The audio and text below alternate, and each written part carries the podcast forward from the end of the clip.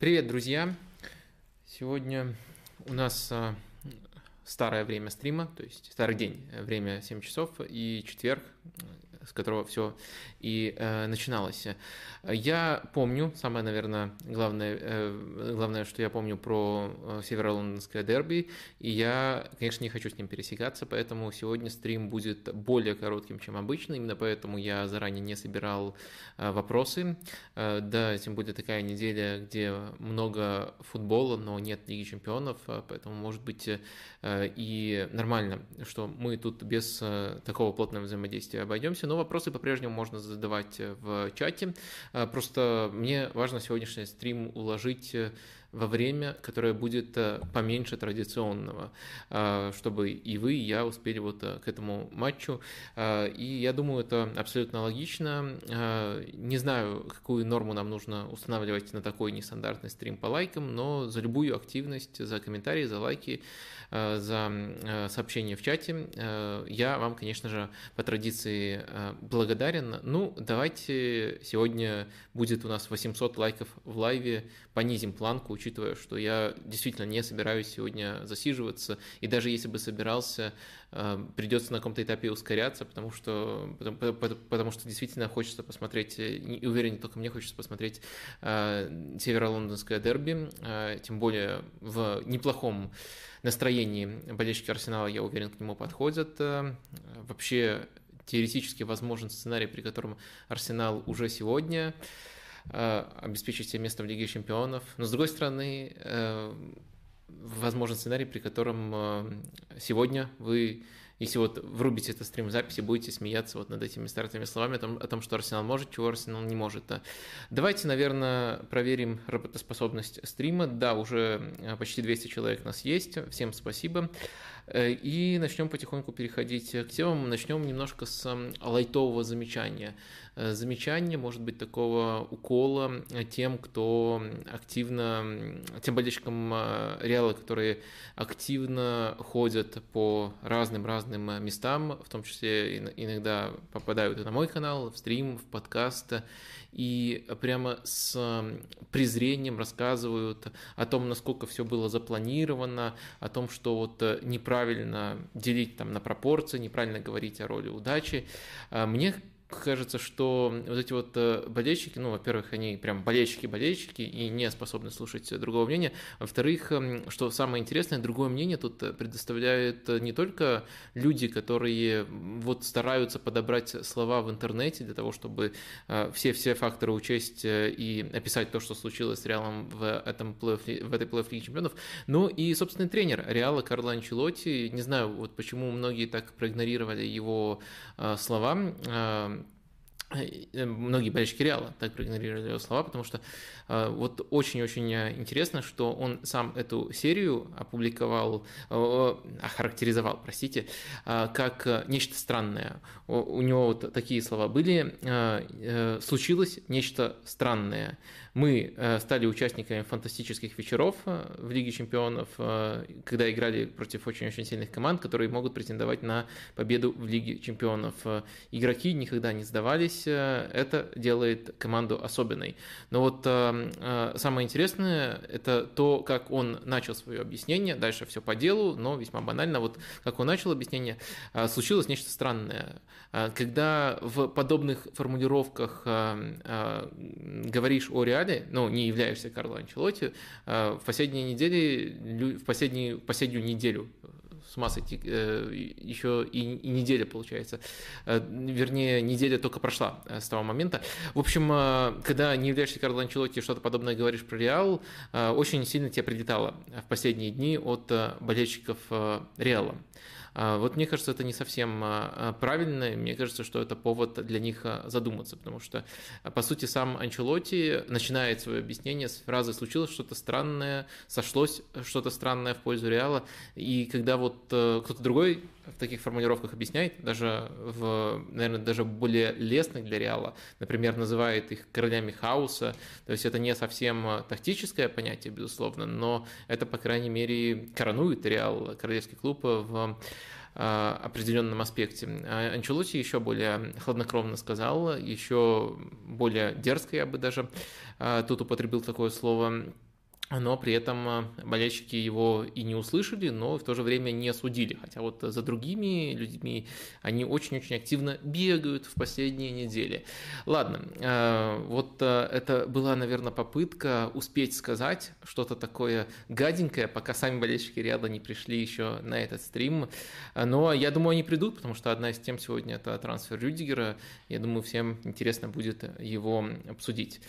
А, так, а, давайте, наверное, пока мы еще на этой теме, раз мы эту тему затронули, еще а, вроде как это не привязано конкретно к этой неделе, но очень точные слова от самого Анчелотти в его старом интервью Джейми Каргеру, когда он еще был тренером Эвертона, я нашел. Дело в том, что я пытался это тоже передать, это уже достаточно серьезные, без, без подколок слова, которые очень хорошо Анчелотти в первую очередь характеризуют. А, в общем, э, я очень часто пытался объяснить э, его философию э, и там на конкретных примерах это делал после конкретных матчей и в целом отвечая на вопросы. И вот оказывается под рукой немножко подзабытые, но вполне актуальные слова Карла Анчелотти были, которые, да, не совсем сошлись непосредственно в Эвертоне, потому что он произносил их, когда тренировал Эвертон, но мне кажется, сейчас они выглядят от этого только еще более мощными, точными. Это вот прямо такое предложение, тренерское предложение, которое Анчелотти формулирует всему миру, э, при этом такое достаточно точное, достаточно дерзкое, со своими плюсами, и э, которое действительно является противовесом пути, по которому сейчас идут очень-очень многие топовые клубы, и которое вот в реале максимально раскрылось. Вот сейчас, мне кажется, это лучшее время для того, чтобы эти слова Анчелотти вспоминать. Так вот, что конкретно он дословно говорил? Э, команда с четкой идентичностью – это ограниченная команда. Это, э, это означает, что она может играть только одним образом. Но есть больше, чем один путь для того, чтобы играть в футбол. Я люблю все стили. Если ты хочешь играть дальними передачами, бороться за подборы, это тоже футбол. Если ты хочешь играть в катеначу на контратаках, это тоже футбол. Некоторые тренеры организуют команды ради себя, а не ради игроков, э, чтобы люди потом просто сказали, посмотрите, насколько хорошо он организует команды. Ну, э, согласитесь, это э, более дерзко, чем обычно рассуждает э, Анчелоти, и при этом это очень четко описывает, в чем его отличие и в какой стороне футбола он невероятно хорош. Посмотрим. Позже еще вернемся к а, Карлу как человеку, которому предстоит с помощью этого подхода вписывать а, в свои планы Антонио Рюдигера, а, который идеально раскрылся у намного более системного тренера Томаса Тухеля. Об этом мы еще поговорим, но вот я думаю, со вступлением вот таким, которое затрагивал Анчелоти, Реал, я думаю, можно завершать. Э, действительно все работает, уже почти 300 э, человек на связи. Не забывайте ставить лайки. А мы начнем, э, наверное, с самой глобальной темы стрима, но тоже к ней подберемся постепенно.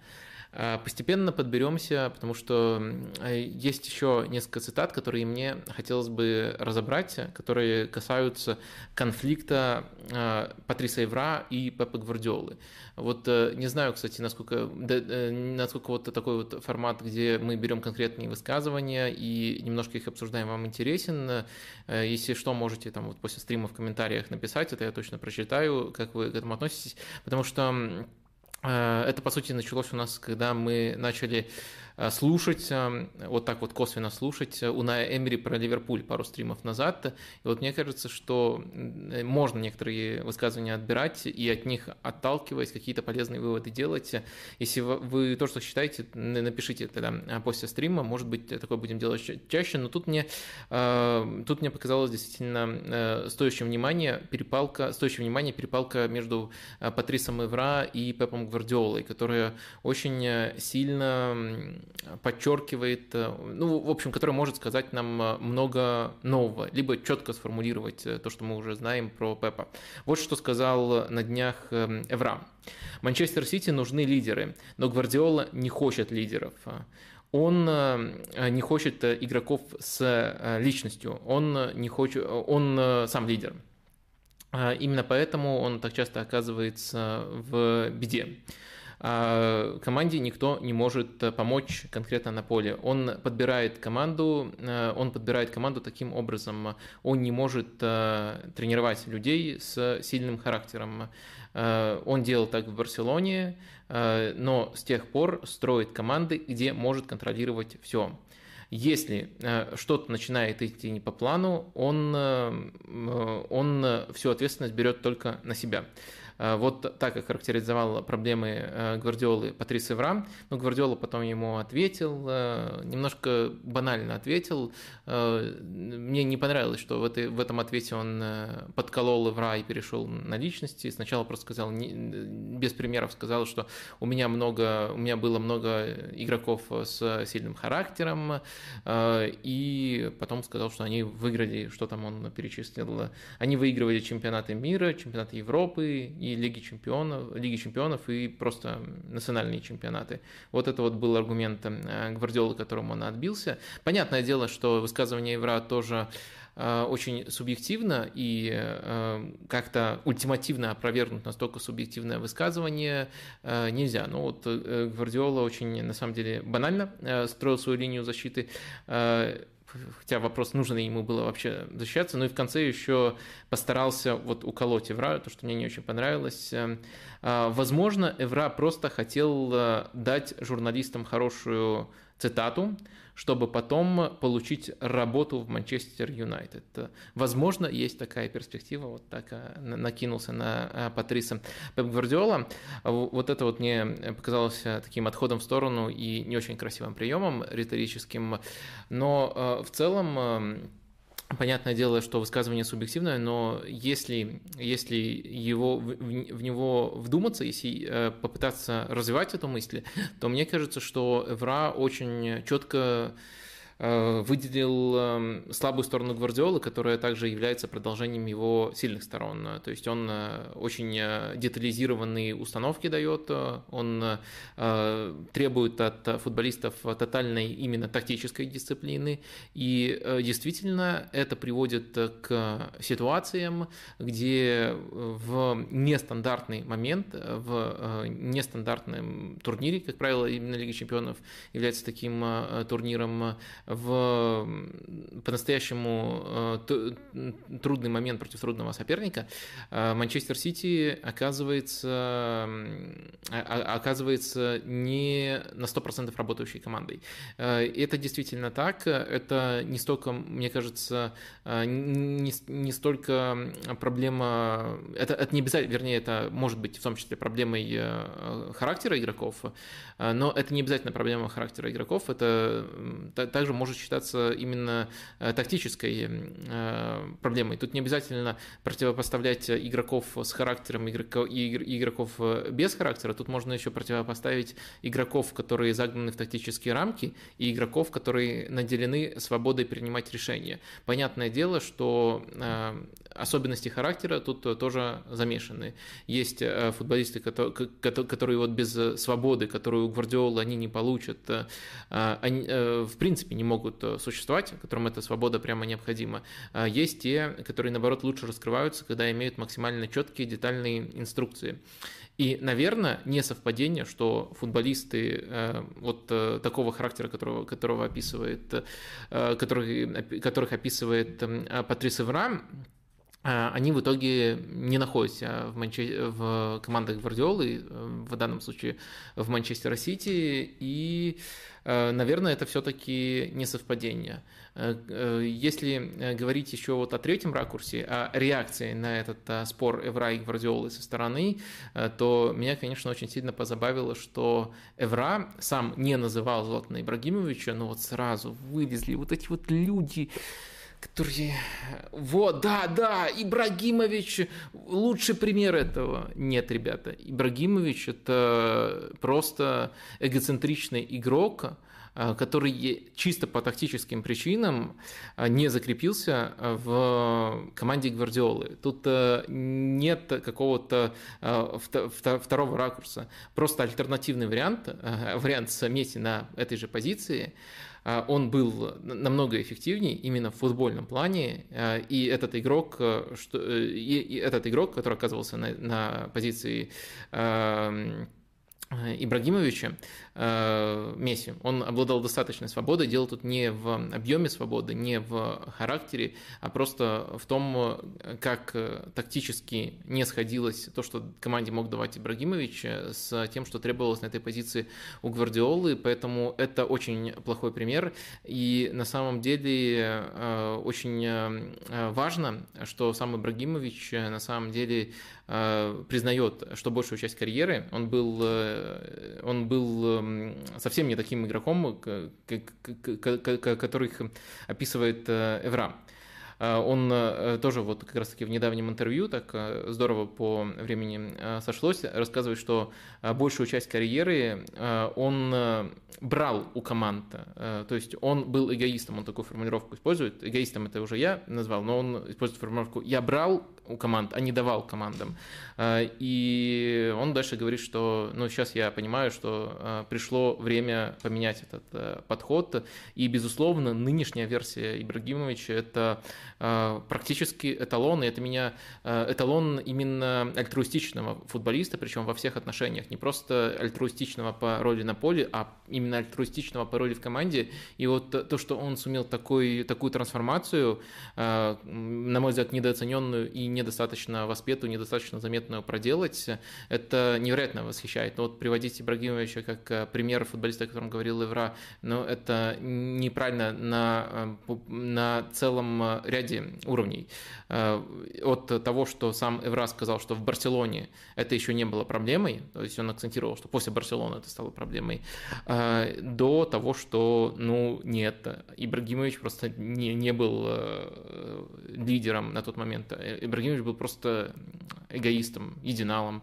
А, и исповедуясь ближе к концу карьеры, а, он сам на это обратил внимание, за что ему очередное уважение. Просто, наверное, вот этот вот э, образ «я лев» и то, что вот Ибрагимович себя продвигает, э, он сразу же ассоциируется с лидерством. Ну нет, э, если, если смотреть на тех лидеров, которые все-таки были в командах, в командах Гвардиолы, такие как тот же Компани, такие как сейчас э, Фернандинho, как Томас Миллер в Баварии, и которые э, не конфликтовали с Гвардиолой на этой почве, то та версия Ибрагимовича, ранний Ибрагимович, но он э, ничто по сравнению с этими лидерами, там, наверное, даже Буци им чистить недостоин.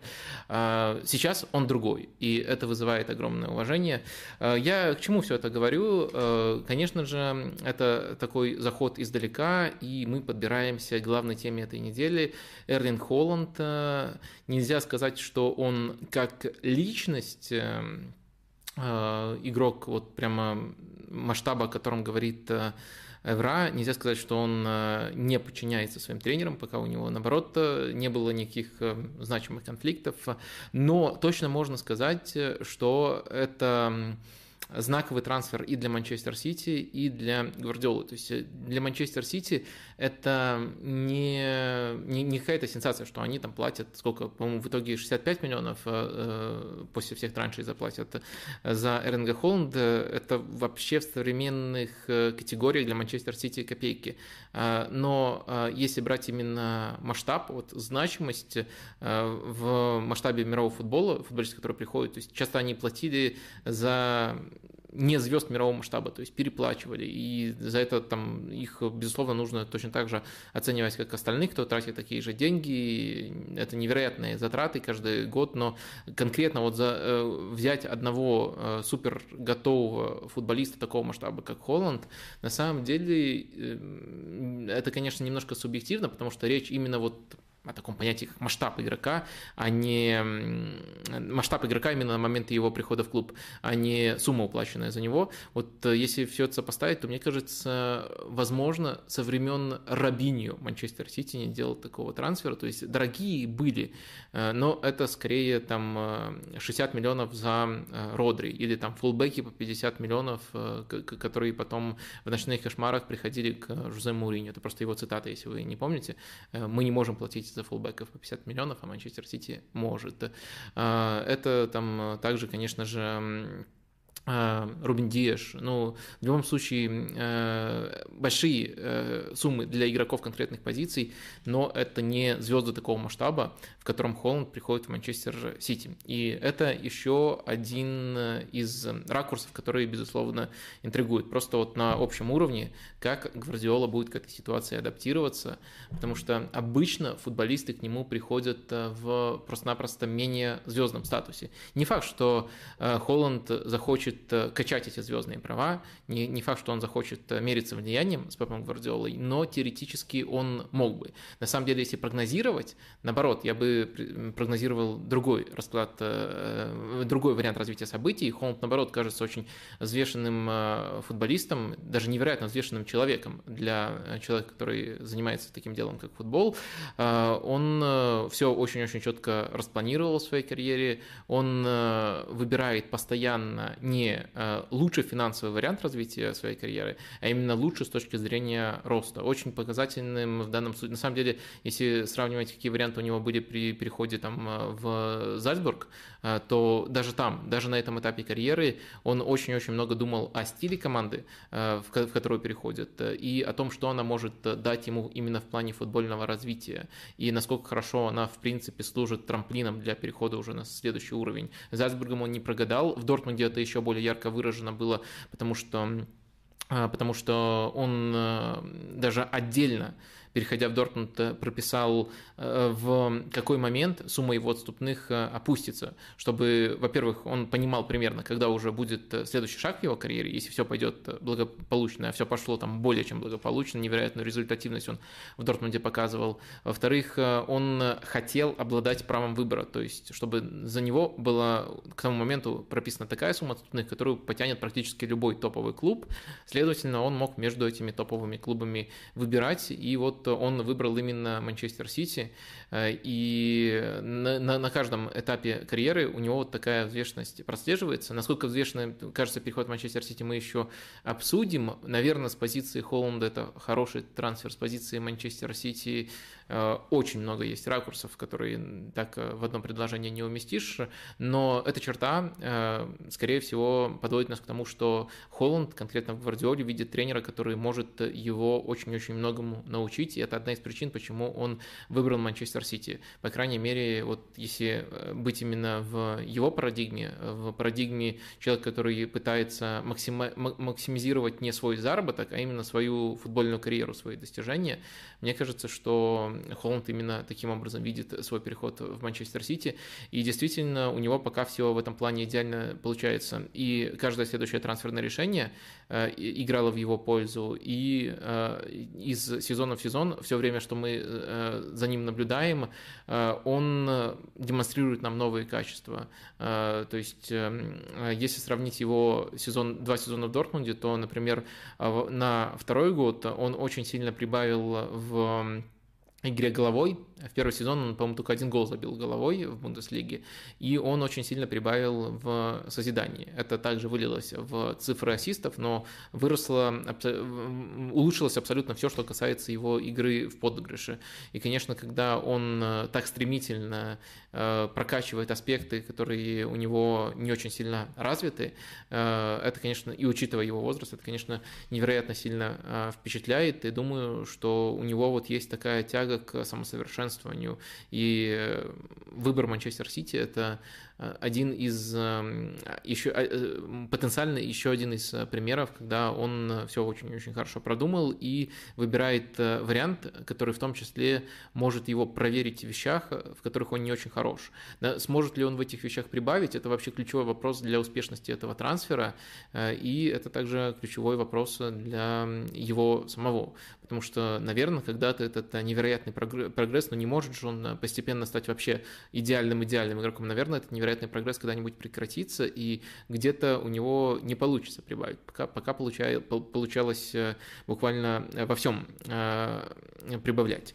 А, так вот, этот трансфер, мне кажется, можно оценивать, э, если вот уже перебираться непосредственно к нему, оценивать, во-первых, как трансфер для конкретной команды, для э, команды Гвардиолы, и дальше уже там задаваться вопросом, в чем он сделает сильнее, в чем он сделает слабее, поможет ли выиграть Лигу Чемпионов, это первый путь.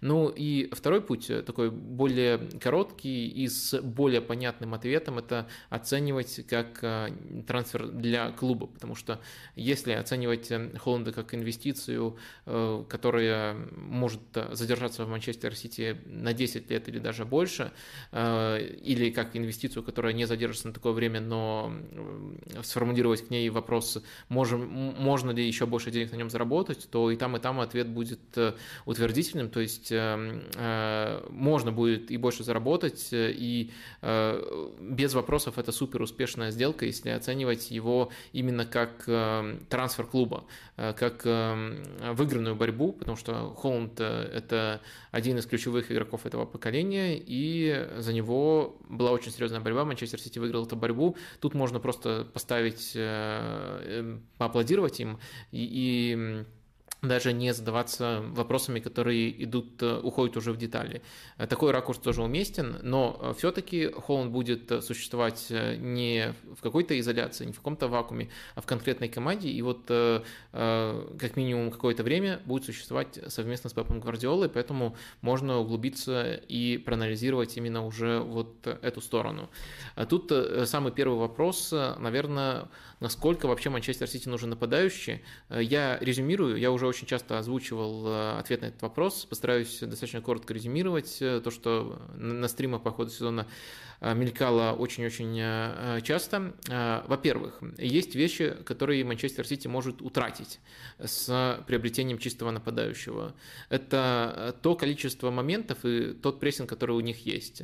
Сейчас Манчестер Сити, по сути, играет с тремя ложными девятками, и если мы вот такую классическую дилемму рисуем, то у них есть вот это вот качество футбола, которое, которое дает гибкость и то, насколько хорошо футболисты чувствуют себя в рамках этой системы, и задачи, которые ставят э, непредсказуемость этой системы перед э, соперниками. Это все приводит к большому количеству моментов. Это вот э, первая сторона в нашей дилемме. Вторая сторона в дилемме – это добавить сюда чистого нападающего, но добавив его, нельзя просто учитывать вот все, все, все, все точно так же, но вот эти моменты не забивались, а теперь он их забьет. Дело в том, что с нападающим будет совсем другая динамика, с чистым нападающим, даже не обязательно с Холланда, будет совсем другая динамика. Часть моментов э, будет просто-напросто не создана, и это тоже нужно учитывать. А в то же время моменты, которые будут созданы, наверное, э, есть категория нападающих, и Сити претендовал именно на таких нападающих, которые их действительно лучше реализуют. Ну и плюс еще э, где-то дополнительно существует вот этот конкретный сценарий, который очень часто Манчестер Сити припоминают, когда просто нужен э, нападающий в штрафной, когда э, нужно от трудного футбола отказаться и упростить игру. Э, вот примерно такие переменные мы тут наблюдаем. Эм, и, честно сказать,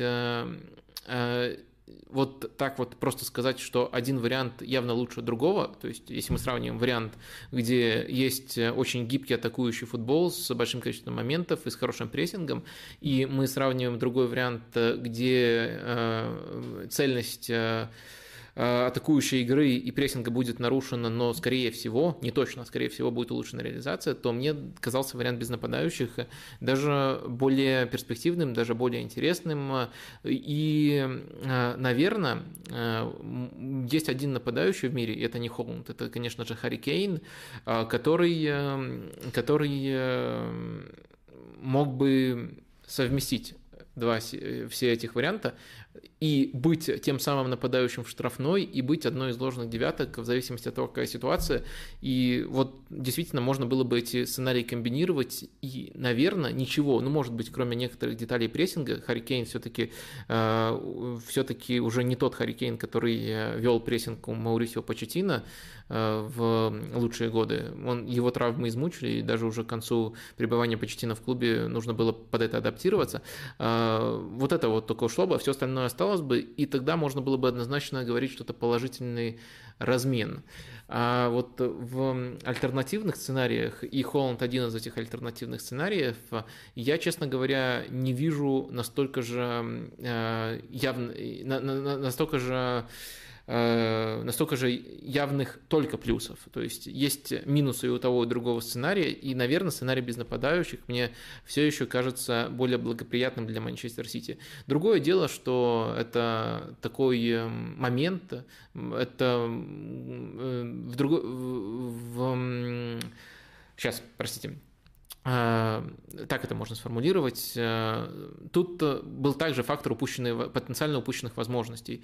То есть, если бы Холланд не перешел в Манчестер Сити этим летом, он перешел бы в другой топ-клуб, и Манчестер Сити не мог бы взять его позже. То есть, сценарий, при котором мы еще годик потусуемся с, без звездного нападающего, потому что Холланду все-таки придется очень много времени давать, а потом возьмем себе Холланда, он не был возможен в принципе. Нужно было действовать сейчас, и это тоже как эм, один из факторов вот в этих э, достаточно запутанных, но, надеюсь, э, по крайней мере, рациональных уравнениях э, это тоже нужно учитывать. То есть, на мой взгляд, у нас сейчас есть противопоставление, я свои симпатии в этом противопоставлении, оно чисто теоретическое, поэтому ультимативно тут доказать ничего не получится, но я свои симпатии в этом противопоставлении изложил, но я также сказал, что, на мой взгляд, э, Кейн, которого Сити тоже всерьез рассматривал, мог бы быть э, футболистом, который совместил бы все все и устранил э, саму дилемму. Холланд дилемму не устраняет. И дальше, если мы уже конкретно будем сопоставлять его сильные качества с тем, что нужно клубу, тут нужно учесть два фактора. Во-первых, Манчестер Сити, в Манчестер Сити точно не получится перенести его лучшие качества. То есть сейчас это игрок пространства. Это игрок, который в первую очередь э, очень хорошо играет против высокого прессинга, против высоких линий оборон, караулит такие моменты и дальше очень четко и точно реализует свои шансы. Э, вот это его сильные стороны. То есть Э, класть по недостижимым для вратаря ракурсам мячи, когда уже выходит на ударную позицию, и выходить за счет своей скорости на эту позицию. Э, вокруг этого очень-очень значительная пропорция игры Холланда строится. В Манчестер Сити, э, даже если мы будем рассматривать варианты адаптации под чистого нападающего, даже если просто устраним вот вариант игры вообще без нападающих и просто однозначно от него отказываемся, сразу его списываем, в Манчестер Сити все равно придется проявлять э, другие качества. Это в первую, в первую очередь качество игры внутри штрафной. Э, и тут есть эм, несколько аспектов. Э, первый аспект, во-первых, он не супер хорош в этом, он не настолько элитен в этом, как некоторые другие нападающие. То есть он только развивается в этом плане, и то, что я уже говорил о том, как он играет головой, Э, на самом деле все еще плохо для его габаритов. Э, это один из примеров. Э, при этом есть моменты, где он за счет умных отрывов, то есть за счет своей резкости, да, не на пространстве, а именно внутри штрафной, очень здорово себя проявляет. То есть есть и такой тип эпизодов, и такой тип эпизодов. И мне кажется, что с одной стороны, Э, тут очень-очень... Э, тут, тут, тут нет идеального наложения, что вот просто вписал в Манчестер Сити этого нападающего, грубо говоря, в роли, в которой играл Агуэра, и сразу все пойдет. Э, так все просто не получится.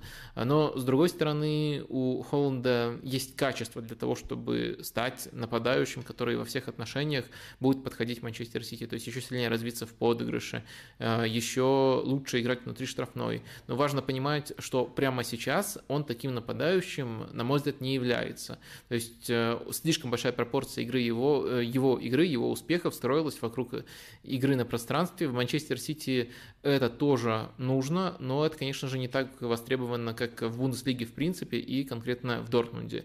Соперники против Манчестер Сити закрываются намного чаще. Манчестер Сити готов уже, когда они ведут в счете, ловить на контратаках, и там тот же Дебрёйн очень здорово эти контратаки связывает. Такие голы у Холланда будут тоже, но их будет заметно меньше. Это важно учитывать. Ну, наверное, вот примерно такая картина. Э, не знаю, можно ли ее резюмировать, но я постараюсь. Эм, трансфер, мне кажется, прекрасным с точки зрения долгосрочной перспективы и неоднозначным с точки зрения краткосрочной перспективы. Дальше вот уже резюмируем конкретно краткосрочную перспективу. Первое, что меня смущает, это то, что у Манчестер Сити есть вариант, который хорош, и элементы которого будут утрачены, просто потому что Холланд будет играть э, иначе, будет играть чистого нападающего. А, дальше, э, уже э, рассматривая вариант, в котором Холланд в основе, Холланд играет чистого нападающего, его успешность очень сильно будет коррелировать с его прогрессом. То есть ему нужно будет прямо сильно адаптироваться. Основной источник его моментов уходит, игра на пространстве, и нужно будет прибавить именно Э, в игре внутри штрафной. Считаю ли я элитным нападающим его в игре, по игре внутри штрафной прямо сейчас? Нет, пока не считаю. Но в то же время считаю, что у него есть все качества для того, чтобы такого вырасти. И при этом вот к, к, этому, к этой фразе про все качества важно э, добавлять то, что э, раньше он своим прогрессом никогда нас не разочаровывал. То есть это действительно такой фрик самосовершенствования. Э, конечно, с этим образом в первую очередь в мировом футболе ассоциируется Криштиану Роналду. И я думаю, что вот э, очень многие схожие качества, в том числе качество и э, в том числе готовность уделять столько же время, времени работе над собой у Холланда присутствует. Поэтому, скорее всего, тут должна быть положительная динамика. Но все-таки это отличается от ситуации, когда все прямо очевидно. Когда у тебя есть уже качество футболистов, у тебя есть э, стиль игры команды, ты просто одно с другим сопоставляешь, и у тебя уже вот готов э, логичный трансфер. Я бы это просто назвал трансфером Ливерпуля. Любой трансфер Ливерпуля, это, это есть вот такой вот идеальный трансфер. Э, тут, не, тут в этом плане, в игровом плане не идеальный трансфер, э, трансфер, который э, требует движения с двух направлений. И со стороны Гвардиолы от, отойти от текущего варианта, адаптироваться от, под Холланда, и когда уже под Холланда адаптируется, нужен еще его прогресс в сторонах, где у него хорошие данные, хороший потенциал, но где он пока еще не элитный нападающий. Вот, э, в принципе, э, Такое мнение у меня по этому трансферу. Наверное, в заключение еще интересно привести тут э, Э, некоторые опасения, опасения, которые, которые, о которых эм, рассказала ESPN, опасения других клубов, которые не подписали Холланда. И вот э, в материале с инсайдами ESPN было сказано, что смутило скаутов того или иного клуба. Давайте вот посмотрим, насколько эти опасения, опять же, для того, чтобы получить э, полную картину, насколько они оправданы. Вот я, по крайней мере, свой вердикт постараюсь дать. Скауты Челси, согласно ESPN, очень много сомнений выразили относительно стиля игры Холланда, насколько он будет э, э, пригоден в АПЛ, где э, нападающие получают меньше пространства, следовательно, они не могут открываться за спину так же часто, как в Бундеслиге. Я об этом сказал, это первое, что смущает. Дальше мы рассматриваем игру Холланда в альтернативных сценариях. По-моему, он еще не дотягивает до элитного уровня вот в этих альтернативных сценариях, но может вырасти. Вот Челси, наверное, ну, понятное дело, Челси ушел с гонки, из гонки из-за административных проблем, а не из-за там, сомнений скаутов, но э, эти сомнения можно понять. Действительно, тут э, очень многое будет э, сводиться к тому, а реализует потенциал, либо не реализует, потому что пока, если сравнивать то, что вот Холланд уже на, на, на сию секунду показывает, действительно, это серьезно обрубит ему источники моментов и конкретно то, как соперники играют против Манчестер Сити, и непосредственно стиль АПЛ. А, в Барселоне вот самая странная претензия, но а, все-таки озвучиваем, потому что Холланд в Барселоне это уже такой локальный мем. Каждый, каждый стрим прилетали вопросы, как он там будет в Барселоне, как он... Я думаю, даже сегодня будут у нас такие вопросы, как, как Хави будет использовать Холланда в Барселоне.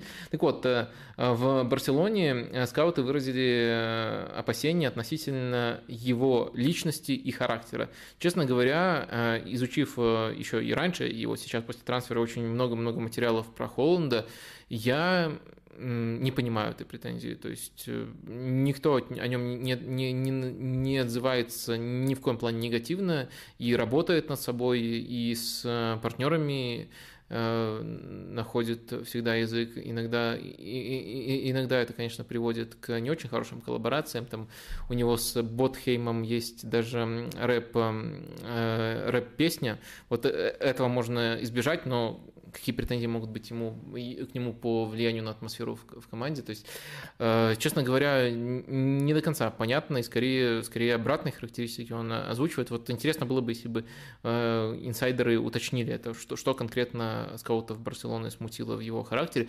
Есть вот эта вот э, известная тема с тем, что он не очень активно общается с журналистами, вернее, очень любит отвечать им односложно, что можно воспринять как троллинг, что можно воспринять как такую замкнутость в характере, скорее все-таки как такой троллинг.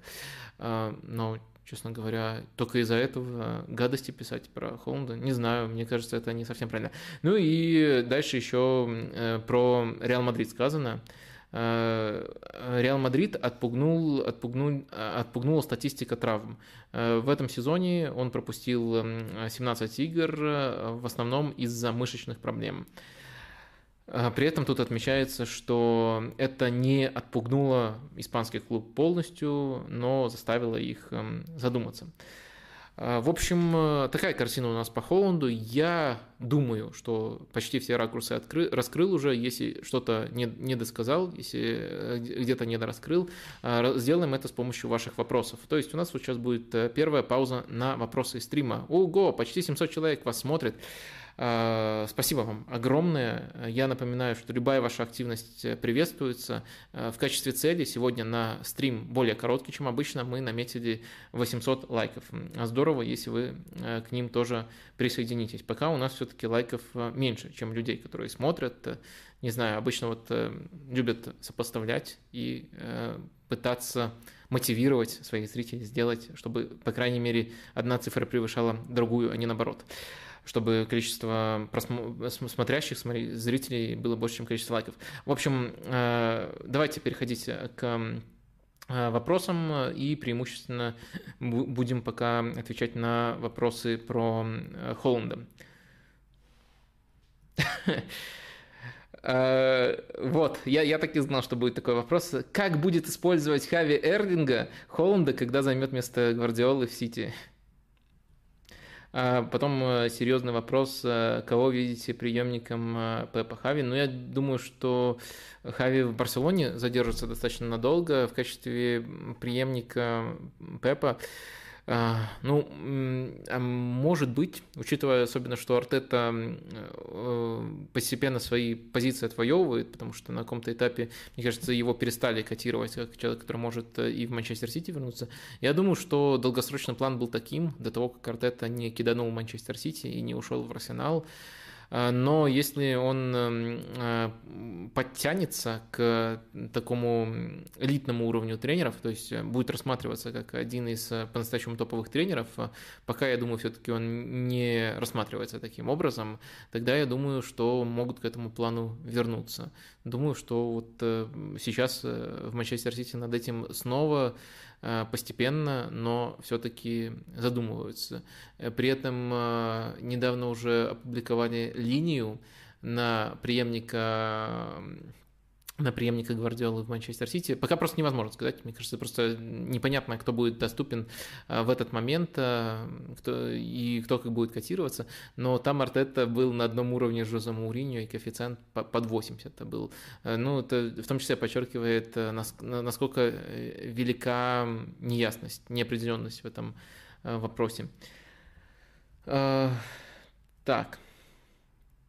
Что еще тут э, про Холланда? Может, сходу э, не замечу вопросы. Ну, ладно, э, основные вопросы, как ни странно, немножко на другие темы. Будем это, значит, э, считать... Э, будем к этому относиться, значит, как к тому, что достаточно полномасштабно и здорово тема Холланда раскрыта. Давайте тогда все вопросы просто смотреть, которые прилетают Барса при хабе в атаке для остроты созидания использует навесы в штрафную.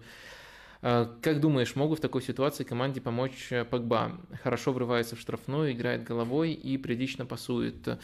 Нет, не совсем. Это ответ на... Это возражение, а не ответ на вопрос про Погба. Не совсем навесы Барселона использует. Барселона использует фланговую игру. То есть на одном фланге это комбинация, на другом изоляции. И иногда действительно плодом такой игры могут быть навесы. То есть там относительно своих эталонов Барселона в целом делает большую игру на, на, на, фланге, чем обычно. Но я бы не сводил игру Барселоны, особенно когда на поле нету Де Йонга, а нападающий э, хотя бы Абамиянг. Абамиянг тоже хорошо открывается под навесы, под прострелы, но я бы к навесам точно не сводил игру Барселоны. Ну, плюс еще навесы, прострелы и катбеки, все это надо э, разграничивать. Э, часто это заносят в одну категорию, называют кроссами на английском, но это не совсем точно, поэтому в целом я тут с вами не соглашусь.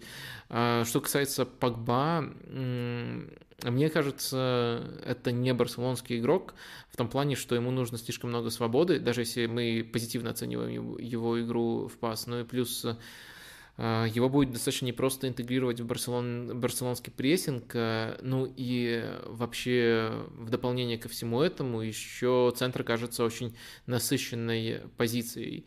А, и Погба, я думаю, в футболе Хави будет смотреться явным аутсайдером на фоне тех, кто прошел либо испанскую школу, либо непосредственно школу Барселоны, то есть Бускетс, а, Гави, Педри, а, Фрэнки, который уже долго играет в Барселоне, хотя тоже у него вот эта вот проблема отсутствие барселонского ДНК, Хави, Хави любил эту фразу всегда, а, она тоже ощущается. Так что слишком укомплектованная позиция и слишком а, сильное расхождение между тем, что нужно Барселоне, и тем, что э, и, тех, и, и теми условиями, которые, которые были бы комфортны самому Погба. Так что ответ нет.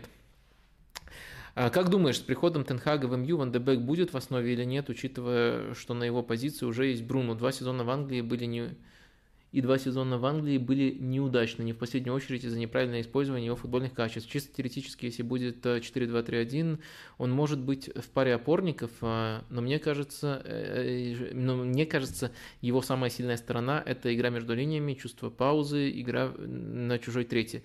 Он достаточно трудолюбивый игрок, но все же шестерку, э, но, но все же не шестой и не восьмой номер. Как быть в данной ситуации новому старому тренеру? Э, тут важно учитывать э, то, что на самом деле э, шестерку, восьмерку Ван де Бек играл у Тенхага в Аяксе, но играл, конечно, не в Лиге Чемпионов, где действительно всегда в схеме 4-2-3-1 был десяткой, играл против более простых соперников.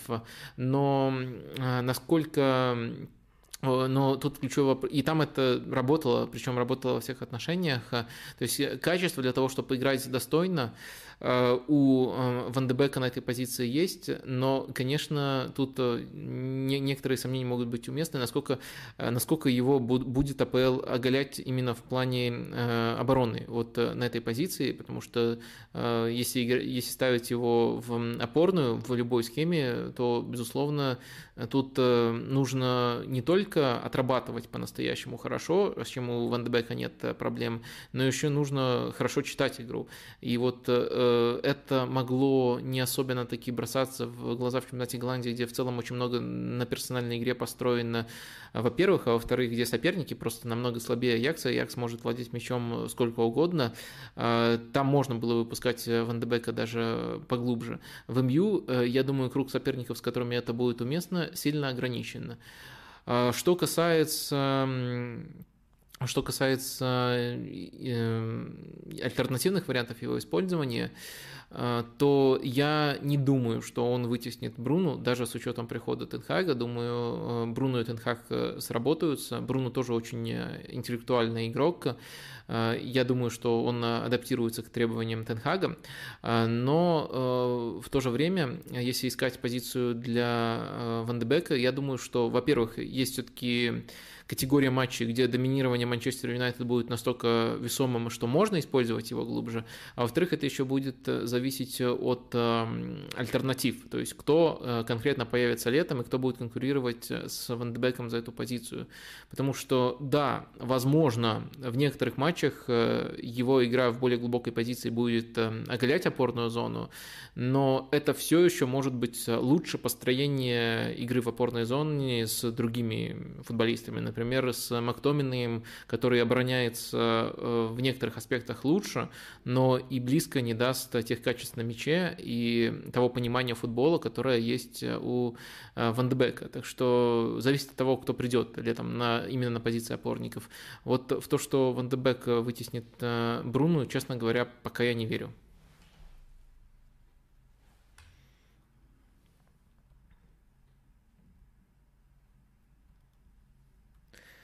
Чего не хватает Реал Соседаду, чтобы попасть в топ-4 испанской премьеры? Игроки хорошие, тренер тоже, плюс сильная академия, но постоянно шестое-седьмое место. А, но вы не учли тут э, самого важного, это финансовый ресурс, э, потому что с этим сильнее всего результаты коррелируют. А, в разные сезоны разные проблемы у Реал Соседада, но если выделить какую-то одну, то, мне кажется, их шансы на четверку, при том, что они никогда не могут вот прямо начинать, пока не могут, по крайней мере, начинать сезон и прямо требовать от команды попадания в четверку. Но их шансы на попадание в четверку были бы выше, если бы у них сошелся такой сезон, где их э, созидатель, основной созидатель, вот у них есть структура владения очень хорошая, у них достаточно хорошо, хорошо отлаженная игра без мяча, но э, для того, чтобы взрывать это владение и Э, делать э, из него, трансформировать его в моменты, они очень сильно зависят от ключевого созидателя. Сначала таким созидателем был э, Мартин Эдегор, а потом таким созидателем был Давид Сильва и до сих пор является, когда доступен. Вот им, на мой взгляд, не хватает по-настоящему ровного, стабильного сезона, от э, такого футболиста, потому что у Эдегора сезон э, в Соседаде получился очень неровным из-за травм, то есть первая половина сезона по созиданию он тягался по многим метрикам с Лионелем Месси, и в чемпионате Испании, учитывая, в каких условиях обитал там Месси, и э, учитывая, насколько больше Барселона владела мячом, Э, это, конечно, было невероятным э, достижением, но потом не смог э, провести в таком же ритме из-за повреждений и из-за того, в каком состоянии он после них возвращался. Вторую часть сезона, там еще был ковидный сезон. Ну и вот Давид Сильва тоже, с одной стороны, странно с него требовать в таком возрасте полный сезон, где он играет постоянно и играет на невероятном уровне, но с другой стороны контраст с ним и без него уж слишком сильно ощущается. Так что, наверное, вот футболиста такого типажа, достаточно редкого типажа, но важного для конкретно этой команды, и его доступности, его стабильности не хватает, если вот один аспект выделять, но, опять же, э, Соседат это не тот клуб, с которого прямо нужно требовать этого места в четверке.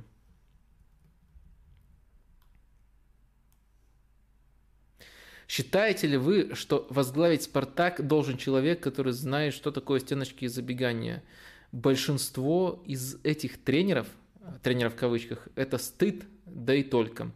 Но все же ветераны просят, и дальше в скобочках Ловчев, Ван Лав. Не знаю, почему Ловчев Ван Лав. Э, ну, не знаю, мне кажется, ветераны Спартака – это вообще отдельная категория людей с очень э, ярко выраженными особенностями мышления, и это тот случай, где спрос э, формирует предложение. То есть им вообще пофигу на футбол. Им нужно просто приходить в разные студии, либо мелькать в разных заголовках Э, и на это, по сути, нацелена вся их э, деятельность. Вот если брать такого среднестатистического спартаковского ветерана, э, сам футбол, я с некоторыми из них даже лично общался, они, честно говоря, не любят, и даже если они его смотрят, они смотрят конкретно Спартак, чтобы ну, не забывать основные фамилии там какие-то. И Спартак у них там играет просто с футболистами в каких-то там футболках, в белых футболках, иногда, иногда там в оранжевых, еще, еще каких-то. Вот, э, вот так они воспринимают э, футбол, смотрят только на одну команду и э, не любят его в принципе. Следовательно, учитывая вот два этих фактора, то есть им все равно, что говорить о футболе, и им очень-очень важно попадать в заголовки. Эти два фактора приводят к тому, что они озвучивают просто-напросто мнение, которое наиболее кажется им востребованным в публике, и для которого не нужно обладать каким-то контекстом, не нужно знать детали. Вот и все, из этого рождаются вот эти вот штампы, которые вы в своем вопросе очень справедливо и элегантно высмеяли. Я тут на вашей стороне. По крайней мере, из того, как вы расставляете тут э, кавычки, мне кажется, что мы с вами тут действительно на одной стороне. А, так. Как думаешь, если бы не ковид два года назад, Лацио мог бы стать чемпионом? Тогда команда Инзаги набрала отличный темп и имела положительную динамику до марта. Ох, какой э, нишевый вопрос. Э, я уверен, что не все вспомнят тот сезон. Э, я, я как раз таки помню, как шел Лацио, потому что у Лацио там помимо ковида еще был очень солидный overperformance. Я думаю, сдулся бы Лацио. То есть это, это вот был бы именно тот случай, который нужно характеризовать. Для Лацио это все равно успех и отличная работа Симона Инзаги, что он поднял команду до того уровня, но Лацио и та позиция до паузы очень сильно льстила. Э, и мне кажется, их уровень просто-напросто э, был ниже этой позиции. Так что э, он выше, чем должен быть с таким набором футболистов, но ниже, чем та позиция. Так что нет, думаю, что ковид тут... Нельзя сказать, что он не оказал вообще влияния, но, во-первых, другие команды были в таких же условиях, во-вторых, э, очень-очень вероятным был сценарий, при котором нечто подобное случается с Лацо э, и без э, ковида. По крайней мере, я бы в тот сезон именно на такое развитие событий и до паузы ставил бы. Почему Ришар Лисон твой номер, твой выбор номер один для Арсенала при всем многообразии фамилий? Спасибо. Я, ну, я вот конкретно от вас узнал, что Ришар Лисен – это мой номер, выбор номер один. Я знаю, что я его называл как э, хороший вариант, но вот прямо номер один, не, не помню, чтобы я выделял его как номер один. Давайте вот это тогда используем как э, момент для того, чтобы это проговорить, уточнить. Э, есть Дэвид, Исак, Марата, Депай, тот же Жезус, но почему нет веры в Жезуса как основного? Он очень молод и способен на прогресс. Кстати, это тоже затрагивает косвенно тему Холланда, потому что уже после того, как стало известно, что Холланд приходит в Манчестер Сити, эм, агент э, Жезуса выступил со своим заявлением, и там даже напрямую помянул Арсенал, так что Жезус действительно может рассматриваться как э, хороший вариант, как э, один из вариантов. Но на самом деле я многих, о многих отзывался очень положительно, как о возможных претендентах на позицию нападающего в Арсенале, и Ришарлисон лишь один из таких футболистов. Например, я еще очень долго защищал и продолжаю защищать э, Ликазета. Да, есть э, возраст, э, и это фактор против него, но в целом тот набор качеств, который он дает, это очень хорошо именно в контексте нынешней системы Арсенала. Так что Вариантов тут э, больше, чем один, и больше даже, чем два. Марату тоже я был бы очень рад увидеть в Арсенале. Э, это тоже обсуждалось еще зимой, и я высказывался регулярно. Так что нет, я не свожу все к одному нападающему, но мне кажется, что э, мне важными кажутся два момента. Во-первых, чтобы нападающий э, мог э, играть, э, по сути, как ложная девятка, то есть не был прямо чистым нападающим, чтобы он опускался, как это делает Леказет, и был хорош и в созидании, и в подгрыше, как минимум на уровне Леказета, может быть, даже лучше. Это первый аспект, который важен. И второй аспект, чтобы он прессинговал, чтобы Арсенал ничего не утратил в плане прессинга. Вот это мои требования к нападающему. Кто-то подходит лучше, кто-то хуже. Что касается конкретно Габи Жезуса, мне кажется, что я тоже, кстати, говорил, что был бы очень рад его видеть в Арсенале, но у меня есть некоторые опасения э, из-за того, что э, система Арсенала и система Манчестер Сити в последний год, они достаточно похожи именно по структуре, как футболисты в позиционных атаках располагаются, и в системе Манчестер Сити в первую очередь Габи Жезус именно в этот сезон стал рассматриваться как э, игрок фланга, то есть как игрок на позицию там, либо Мартинелли, либо на позицию Букая Сака. А, и вот это, конечно, вот это, конечно, немножко напрягает, что у него э, качество для того, чтобы в схожей системе играть, но играть именно как одна из ложных девяток, немножко не хватает. А, немножко придется адаптировать динамику под него. А, вот э, как игрока в принципе, да еще, скорее всего, на достаточно выгодных условиях, я его готов в Арсенале видеть, был бы рад его видеть. Но у меня нет стопроцентной уверенности, что оптимальное использование Жедуса в Арсенале будет эта позиция нападающего. Э, вот у меня есть уверенность, скажем так, что он усилит команду, и поэтому я буду рад этому трансферу. Но э, каким образом и точно ли он закроет именно эту позицию, у меня уверенности э, нету.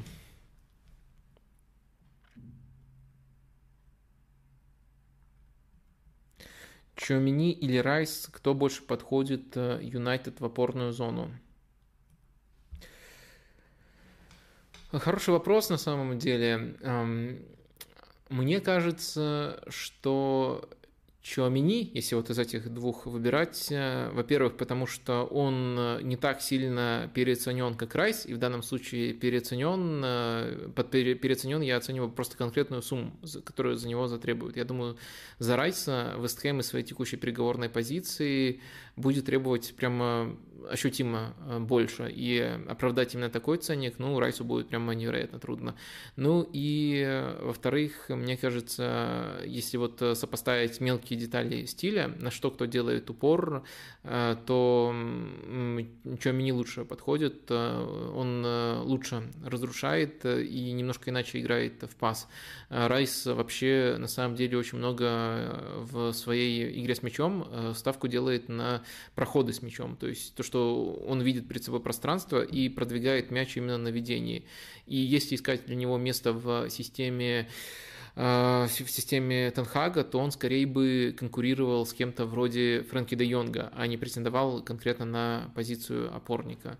Так что думаю, то и вот э, учитывая, как сам Райс позиционирует свой прогресс, э, не забывайте, что он э, неоднократно по ходу этого сезона в разных интервью себя сравнивал с Я Туре, и его роль в этом сезоне тоже трансформировалась, он очень бодро делает походы в, атак, в атаку.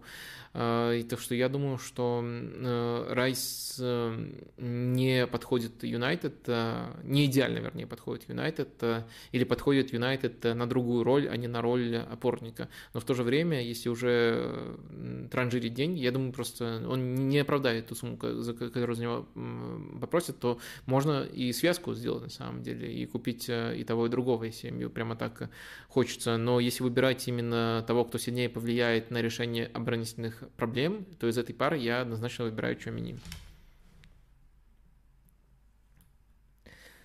Привет. По-твоему, какие слабые стороны у Фрэнки де Йонга? Э, мне кажется, что слабая сторона у Фрэнки де Йонга э, в том, насколько его игра зависит от свободы и рисков. Вот это, об этом рассказывал еще сам Тенхак на момент, когда он выдавал свой великолепный сезон в Аяксе.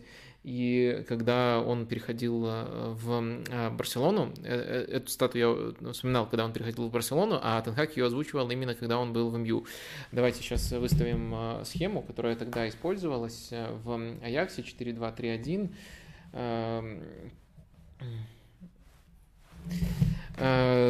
И в паре полузащитников э, к, ближе к левому флангу играл э, Де Йонг с Лассешоне. Он э, в паре действовал, Лассешоне отвечал за опорную зону и делал очень простые передачи.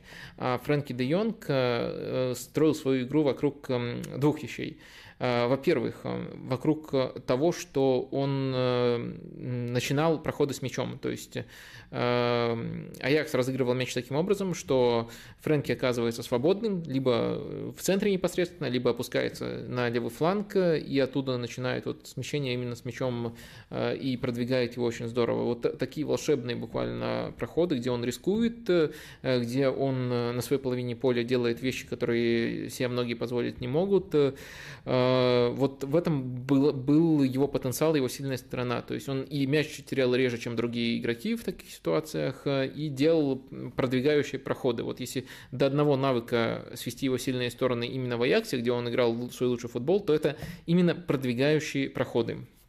Следовательно, ему нужны условия для того, чтобы так играть. Первое условие – это он должен быть э, главным риск-тейкером в команде, то есть человеком, который чаще всего на себя берет ответственности. Да, он может быть частью системной команды, э, но только если под него очень многое адаптируется.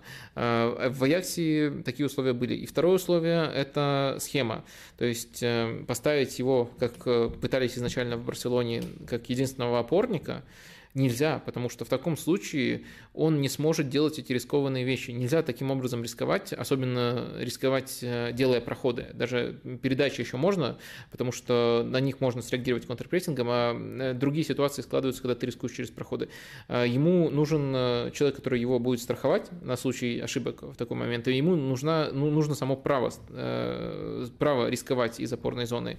Поэтому вот такие адаптации нужны под него для того, чтобы его реализовывать. Это его слабая сторона в том, что, грубо говоря, вот это вот э, его главное качество, оно не раскрывается в большинстве систем. То есть под него нужно, это бриллиант, я считаю действительно его талант достойным такой характеристики, но это бриллиант, под который нужно адаптировать команду. То есть, если он недостаточно уважаем для того, чтобы делать его главным игроком в команде, то его качество, это все еще качество такого классного, добротного центрального полузащитника, то есть у него все для этого есть, он даже на каком-то этапе очень хорошо освоил э, рывки в штрафную, это при Кумане еще было, по сути, вот такие лэмпер-стайл рывки, то есть он может адаптироваться, но это не реализует его главное качество. Чтобы реализовать его главное качество, нужно, нужно очень много адаптаций. Вот, надеюсь, ответил, э, что я считаю его слабой э, стороной.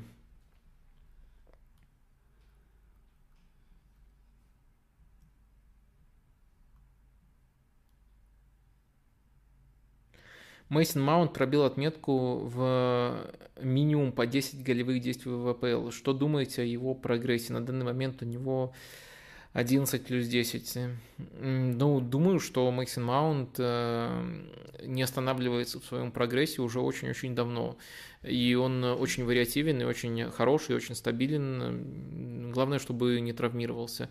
Э, и вот не останавливается давно. По сути, это началось даже не у Лэмпорда в Челси, а еще у Лэмпорда в Дерби. И вот с тех пор э, он каждую следующую высоту покоряет. Сначала более топовый клуб с все тем же Лэмпордом, потом э, э, уже без Лэмпорда в топовом клубе, когда тоже многие шутили про то, что вот как он без своего любимого тренера будет, ну, дальше он стал любимым игроком у Томаса Тухеля, вот все так просто, так что не знаю, какую конкретно деталь вы хотите узнать, но вот если в такой общей категории спрашивать, то максимально впечатлен э, тем, э, как, как, как, как непрерывно э, и стабильно прогрессирует Мейсон.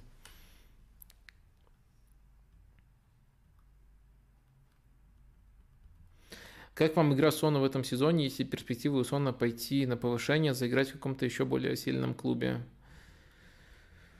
А, ну, э, как мне игра Сона в этом сезоне зависит от того, э, от какой точки вы отталкиваетесь, оценивая его игру. Если вы оцениваете его как претендента на то, чтобы конкурировать с Салахом за титул игрока сезона, то я ниже оцениваю. Если вы э, просто видите в нем там невоспетого героя, который заслуживает комплиментов, то да, но в принципе он их и получает, потому что очень часто делает делает голевые действия, может быть, недостаточно его э, рассматривают э, вне связки Кейн-Сон, потому что всегда, когда что-то он делает, снова говорят, сработала связка Кейн-Сон, а вот отдельно про, Кей, про Кейна говорят, про Сона меньше, может быть, в этом плане он немножко недооценен, но в целом, мне кажется, он справедливо получает свои комплименты, очень хорош в открываниях на скорости, очень хорош в завершении с обеих ног, вот это его прямо явные качества, Э, которые прямо находятся на элитном уровне.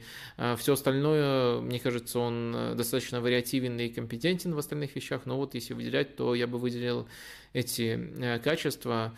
Ну и плюс еще есть некоторые опасения относительно его игры без мяча. С одной стороны, Это система такая, которая не требует, пока, по крайней мере, на текущей стадии своего развития, не требует какого-то запредельного прессинга. С другой стороны, есть моменты, где он себя, либо Конте его немножко от этой работы освобождал, и это прямо очень, контра... Э, очень сильно контрастирует с тем, как работает Кулусевский, потому что Кулусевский это просто машина во всех отношениях, и в плане помощи своему защитнику, и в плане э, прессинга.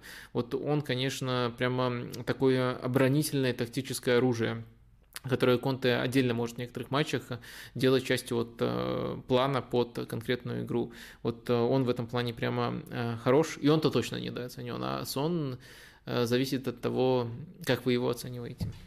Может ли он в другую команду пойти на повышение?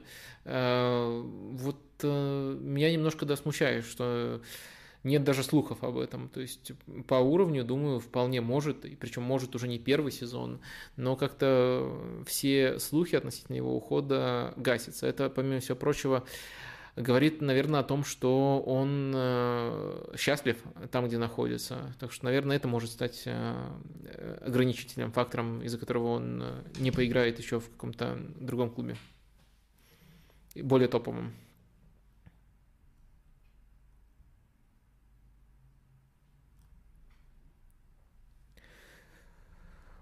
Так, э, возвращаясь к последнему капучино. А вдруг вот э, прям бред, бред пьяного фантазиста? Так, э, возвращаясь к последнему капучино, имеется в виду подкаста. Ну и дальше такая формулировка. А вдруг, дальше пояснение, вот прямо бред пьяного фантазиста, так себя автор сам называет, и дальше идет вопрос. Гвардиола не столь гениален, и секрет его успеха в рамках лиги заключается лишь в деньгах и лучшем составе. А, ну, на самом деле, это очевидная, э, очевидная претензия но э, на нее есть э, столь же очевидный и простой контраргумент. Э, каждый сезон в каждой лиге у нас есть команда с, наиболее, с наибольшими ресурсами но не каждой из этих команд удается достигать такого перевеса и в плане там, обновления рекордов результативности, и в плане обновления там, рекордов, кстати, у Гвардиолы в каждой лиге, в которой он работал, рекорд по максимальной продолжительности победной серии, вот, например, таких э, рекордов. Э, то есть э, такой стабильности именно на дистанции, такого уровня доминирования в матчах, такого уровня доминирования в итоговых таблицах – Э, не удается этим же командам э, с другими тренерами э, показывать. Эм, это касается и непосредственно того, Э, откуда Гвардиола стартует и до, до какого уровня именно вот в таблице чемпионата своих команд э, команда поднимает, и э, того, где эти команды оказываются после него, хотя часто его преемник получает право на некоторую часть его наработок в этом плане рассчитывать. Так что мне кажется, что вот конкретно ваш аргумент, он бьется этим. Дальше следующий вопрос, и тут важно эти вопросы разграничивать достаточно ли этого, чтобы там восторгаться Гвардиолой. Мне кажется, не обязательно этим восторгаться, но это, э, это нельзя и отрицать. То есть э, вот он такой, э, в Лиге Чемпионов его премудрости не, не всегда, но часто вредят команде, и мы это, на мой взгляд, достаточно рационально каждый раз разбираем, анализируем, но в то же время на дистанции чемпионатов, мне кажется, уровень, именно уровень доминирования, не сам факт победы, потому что, да, когда у тебя самый большой ресурс, ты не можешь э, э, с этим ресурсом прыгнуть выше головы, ты можешь максимум его, ему соответствовать, но ты можешь это делать в разной манере, и тут включаются, включается именно степень доминирования и по э, статистике более глубокой, и по статистике абсолютно базовой, такой как забитые мячи и очки. И тут действительно Гвардиола выделяется, с этим ничего сделать не получается.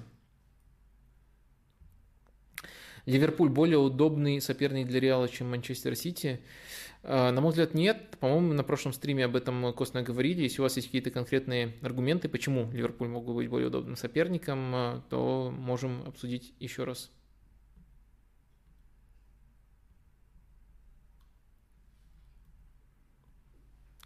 О, наконец-то добрался до вопроса про Холланда. Наверное, он будет в, в, в это окно последним.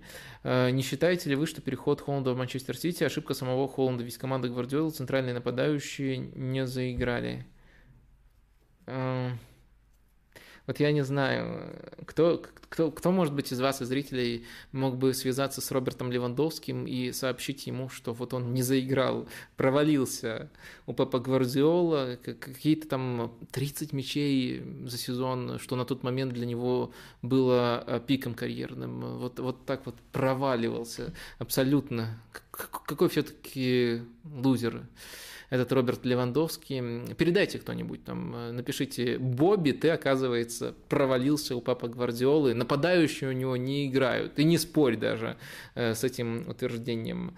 Э, я просто к тому, что нет, не, не всегда, не всегда так происходит. Э, э, или можете вспомнить Агуэра, который в чемпионский сезон 17-18, в первый чемпионский сезон был и основным, и тоже даже относительно любой другой точки своей карьеры выглядел максимально убедительно.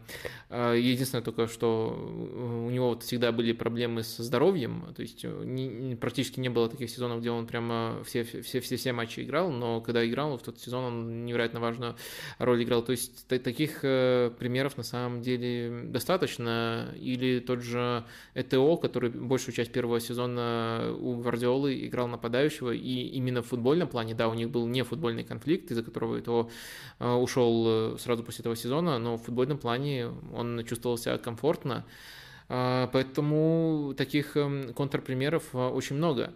И на самом деле даже э, да, на самом деле, если оценивать обратные примеры, то они скорее сводятся к тому, что Гвардиола не особенно-то любит покупать нападающих, э, э, а не то, что они, они, они, к тому, что они у него не могут адаптироваться. Это все-таки э, разные вещи. То есть действительно часто у него в итоге, в итоге его команды приходили к ситуации, где он вообще может строить игру без нападающих. То есть он не активно их покупает. Это правда.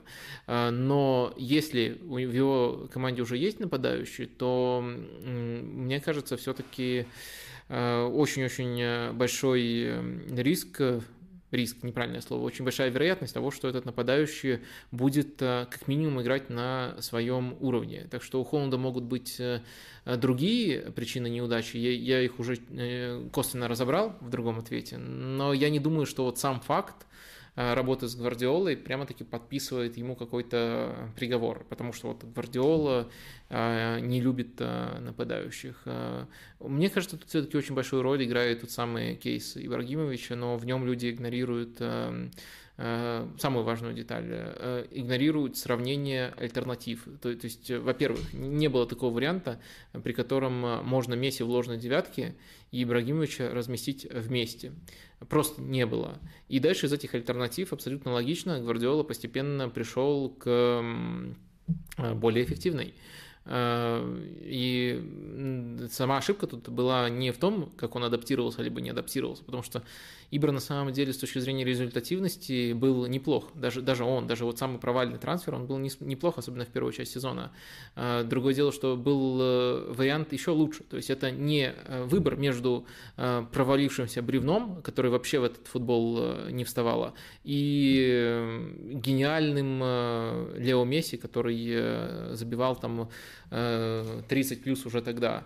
Это выбор между гениальным Лео Месси, который забивал 30 плюс уже тогда, и игроком, который тоже забивал и тоже был неплох в рамках этой системы, но просто заметно хуже. И эти вещи э, невозможно было одновременно разместить на поле. Пришлось выбирать. Вот э, в, в этом в, в этом э, провал Гвардиолы в рамках этого трансфера, а, а, а не в том, что вообще он не знал, что делать с Ибрагимовичем. Э, провал в том, что он э, перед началом того сезона не поверил в Месси как ложную девятку на достаточном уровне, чтобы вообще отказаться от этого перехода. Но когда у него такие нападающие оказывались, и когда у него не было настолько же мощной альтернативы, ну, грубо говоря, ситуация левандовский гьотца в Баварии, когда вот ложная девятка, игрок, которого Гвардиола потенциально видел ложной девяткой, уступала или не превосходила настолько же нападающего. Тогда он адаптировался под нападающего, и все в порядке было у этого нападающего. То есть важно такие мелкие детали тоже, на мой взгляд, рассматривать. Так. Э, ладно, давайте э, пока э, закроем тему вопросиков из чата. Мы еще к ним вернемся. О, какая у вас активность, как, как вы мотивировались после последнего моего спича. И уже практически количество зрителей, которое сейчас 666, забавно, почти сравнялось с количеством лайков. Их сейчас 580, но еще поднажать можно немножко. Напомню, что цель в 800 лайков у нас сегодня в режиме именно прямого эфира. А, в общем, спасибо вам за активность. Еще вернемся к чатику. Пока давайте возвращаться к темам стрима. Мы уже больше часа с вами сидим, поэтому самое время напомнить, что у этого стрима есть спонсор. Все тут традиционно. Это букмекерская компания Лига Ставок. Ей за это говорю большое спасибо. Вам расскажу про акцию, важную акцию, которая называется а, «Большой куш», а, джекпот «Большой куш». И призовой фонд там 450 миллионов рублей. Участвовать очень просто. Нужно регистрироваться на сайте либо в приложении, делать ставки на любые матчи, и даже в данном случае неважно, сыграла ставка или не сыграла, все равно вы получаете джекпоны, специальные баллы, и с помощью этих баллов потом проводятся розыгрыши. Розыгрыши, которые, э, которые, э, которые могут быть там ежедневными, еженедельными, ежемесячными. Э, в прямом эфире они проводятся Э, например, в ежедневных разыгрывается 50 гарантированных призов по 10 тысяч рублей. Ну и в конце будет крупный джекпот, там уже перед чемпионатом мира в э, Катаре. В общем, э, если вас это заинтересовало, можете проверить ссылочку в описании, там все описано. Эта акция называется «Джекпот. Большой куш». Дальше я почему-то хотел такой нелепый каламбурчик про то, а не сорвал ли Реал джекпот, когда купил как свободного агента Рюдигера. Э, но потом э, вот прямо в Э, прямом эфире мне этот каламбурчик э, с Джекпотом и Рюдигером разонравился. Он кажется таким сейчас банальным и ужасным, но в итоге все равно был озвучен. Э, но плавно нужно переходить к теме Рюдигера. Еще один большой трансфер, наверное, был, был бы главной новостью в любую другую неделю, если бы вдруг так не совпало, что они с Холландом в одну неделю определились со своим будущим. Рюдигер в реале, это тоже трансфер, который, как мне кажется, Э, нужно разобрать. Э, что тут э, важно резюмировать? Тоже все некоторые некоторые опорные точки набросал. Мне кажется, что этот трансфер, если так немножко забегать вперед, это э, хороший трансфер конкретно для Реала, учитывая, какие ресурсы на это затрачены. Он свободный агент, у него приличная зарплата, но не запредельная. Испанские медиа пишут, что у того же, например, Давида Алаба, который тоже приходил свободным агентом, еще выше зарплата. А если все это сопоставить, то это, мне кажется, вполне достойным трансфером для Реала, на позицию, которая нуждалась в усилении. Но в то же время это, мне кажется, не лучшим карьерным ходом для Рюдигера. Попробую эти вещи раскрыть, вот как они уживаются. Э, для Рюдигера что меня тут смущает? Во-первых, э, зависимость его э, формы от игры в тройке. Даже в этом сезоне, во-первых, в целом, как он преобразился после прихода Томаса Тухеля и насколько ему помогает схема, основная схема Челси с тройки центральных защитников, где он играет конкретно левого центрального защитника, то есть не просто играет в тройке, но еще играет в тройке с большими полномочиями подключения вперед, продвижения обращения с мячом. Э, мне кажется, что это важно учитывать, и даже в этом сезоне, когда он играл в паре защитников, был определенный контраст в его форме. Э, есть, я думаю, в последних сезонах Рюдигера естественный прогресс, но также есть очень, э, очень большой элемент идеального наложения его качеств на схему команды. В реале я не вижу вообще возможности, как можно пойти этим же путем, как можно воспроизвести эти условия.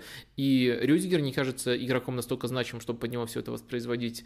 Ну и дальше очень много, много переменных будет затронуто. Во-первых, придется рушить э, хребет в центре поля, то есть Казимира, Кросс, Модрич э, уже в схеме стройка их практически невозможно э, представить вместе. Если же представлять их вместе и оставлять тройку в центре поля, тогда останется только две атакующих позиции. Это будет означать, что, во-первых, Винисиус будет играть не на своей оптимальной позиции, и это также означает, что, скорее всего, не будет у Реала не будет у Реала Мбаппе.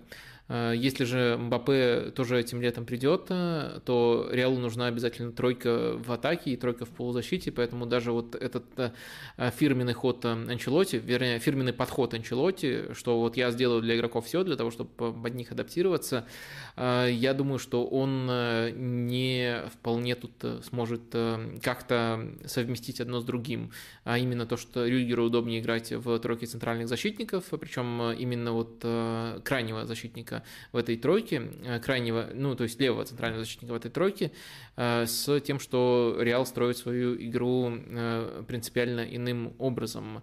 А второй момент, который тоже касается наложения качеств команды на качество игрока, это, конечно же, то, что Реал из всех больших и всех топовых клубов наименее прессингующая команда. Для защитника это означает более низкую линию, и это означает больше эпизодов внутри штрафной. Мне кажется, и то, то и другое невыгодный для Рюдигера размен. Ну, то есть э, он не, неплох. То есть у него есть качество и для того, чтобы выигрывать борьбу внутри штрафной, э, и он может играть также поглубже. А, но э, для того, чтобы полностью максимизировать его качество, мне кажется, нужна, во-первых, достаточно высокая линия, потому что он достаточно скоростной защитник, и в таких эпизодах против э, многих атакующих игроков э, лишь получает преимущество, а не наоборот.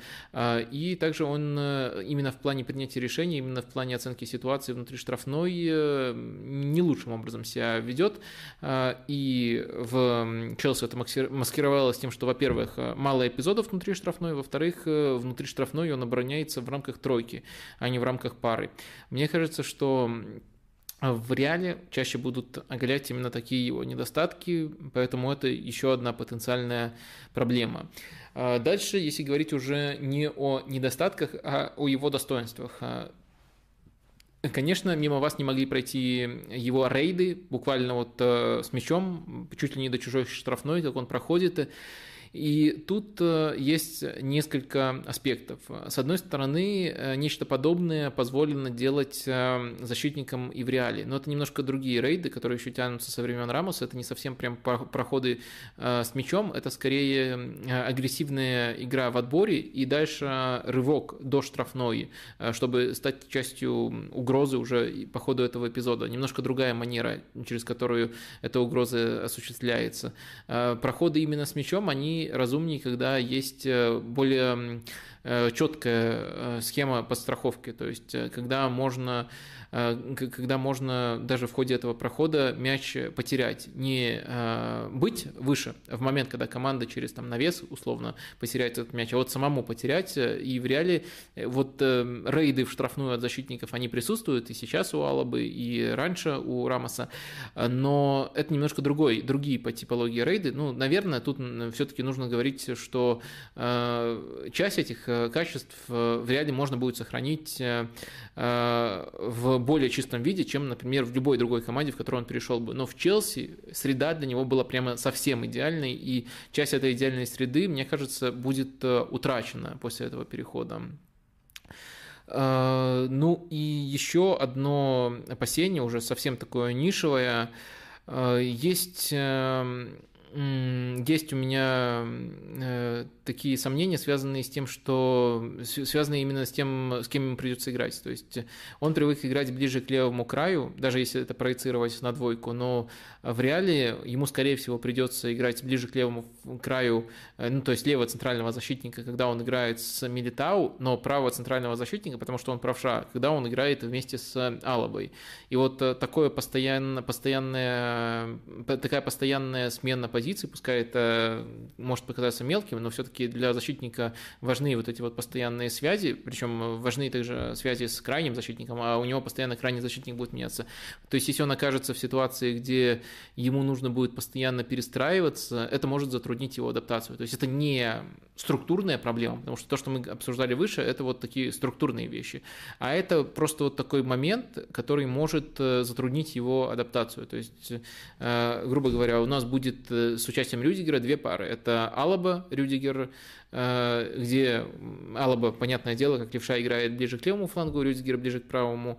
И у нас будет пара правоногих защитников, где Рюдигер, как игрок с опытом игры ближе к левому краю, играет левее, а Милитау играет правее.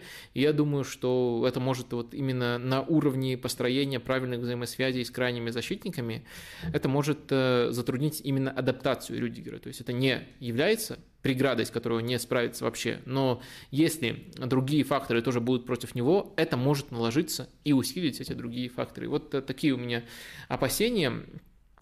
И ну, было бы странно отрицать, что опасений слишком много. Но в то же время, с чего я начинал? С того, что это может быть не лучшим карьерным ходом для Рюдигера, но это хороший ход для Реала. А хороший ход для Реала тут достаточно тоже очевидно, потому что у Реала, по сути, в этом сезоне, недавно мы, конечно, узнали, что такое человек, как Хесус Вальеха, все еще существует, но в целом у Реала только три центральных защитника в этом сезоне. Э, даже при игре в пару защитников этого банально мало. Были отрезки матчей, где Кровахаль вынужден был закрывать э, эту позицию.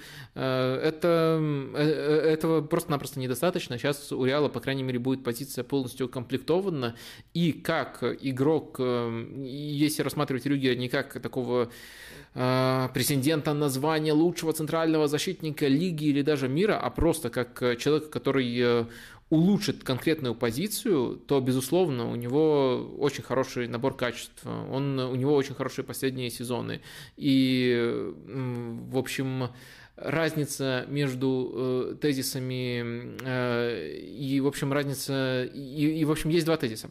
А, первый тезис – это он не сможет реализовать себя настолько же мощно, как реализовал в Челси, это первый тезис. И второй тезис, который не исключает первый тезис, э, он все равно усилит Реал. Э, возможно, даже усилит Реал в качестве основного игрока. Э, в этом уже некоторые сомнения есть. Мне кажется, что тут очень многое будет зависеть от того, кто будет травмироваться и как сезон будет развиваться. А, в общем, думаю, что Реал может быть доволен этим трансфером. Рюдигер мог бы найти себе вариант получше. Наверное, самым лучшим вариантом было бы остаться в Челси.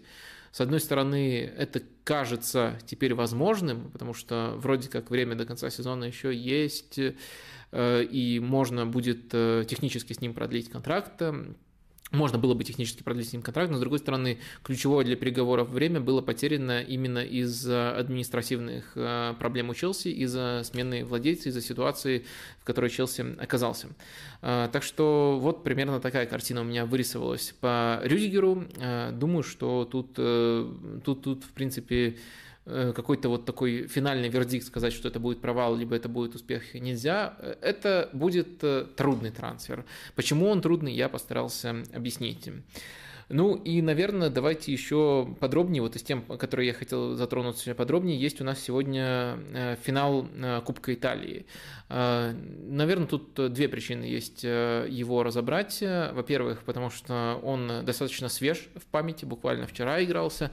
А во-вторых, потому что действительно получился очень-очень ярким. Постараюсь, конечно, не только зацикливаться на содержании конкретного матча, но и сказать несколько моментов по командам в целом целом, но давайте отталкиваться от того, что они показали именно вот э, непосредственно в этом матче.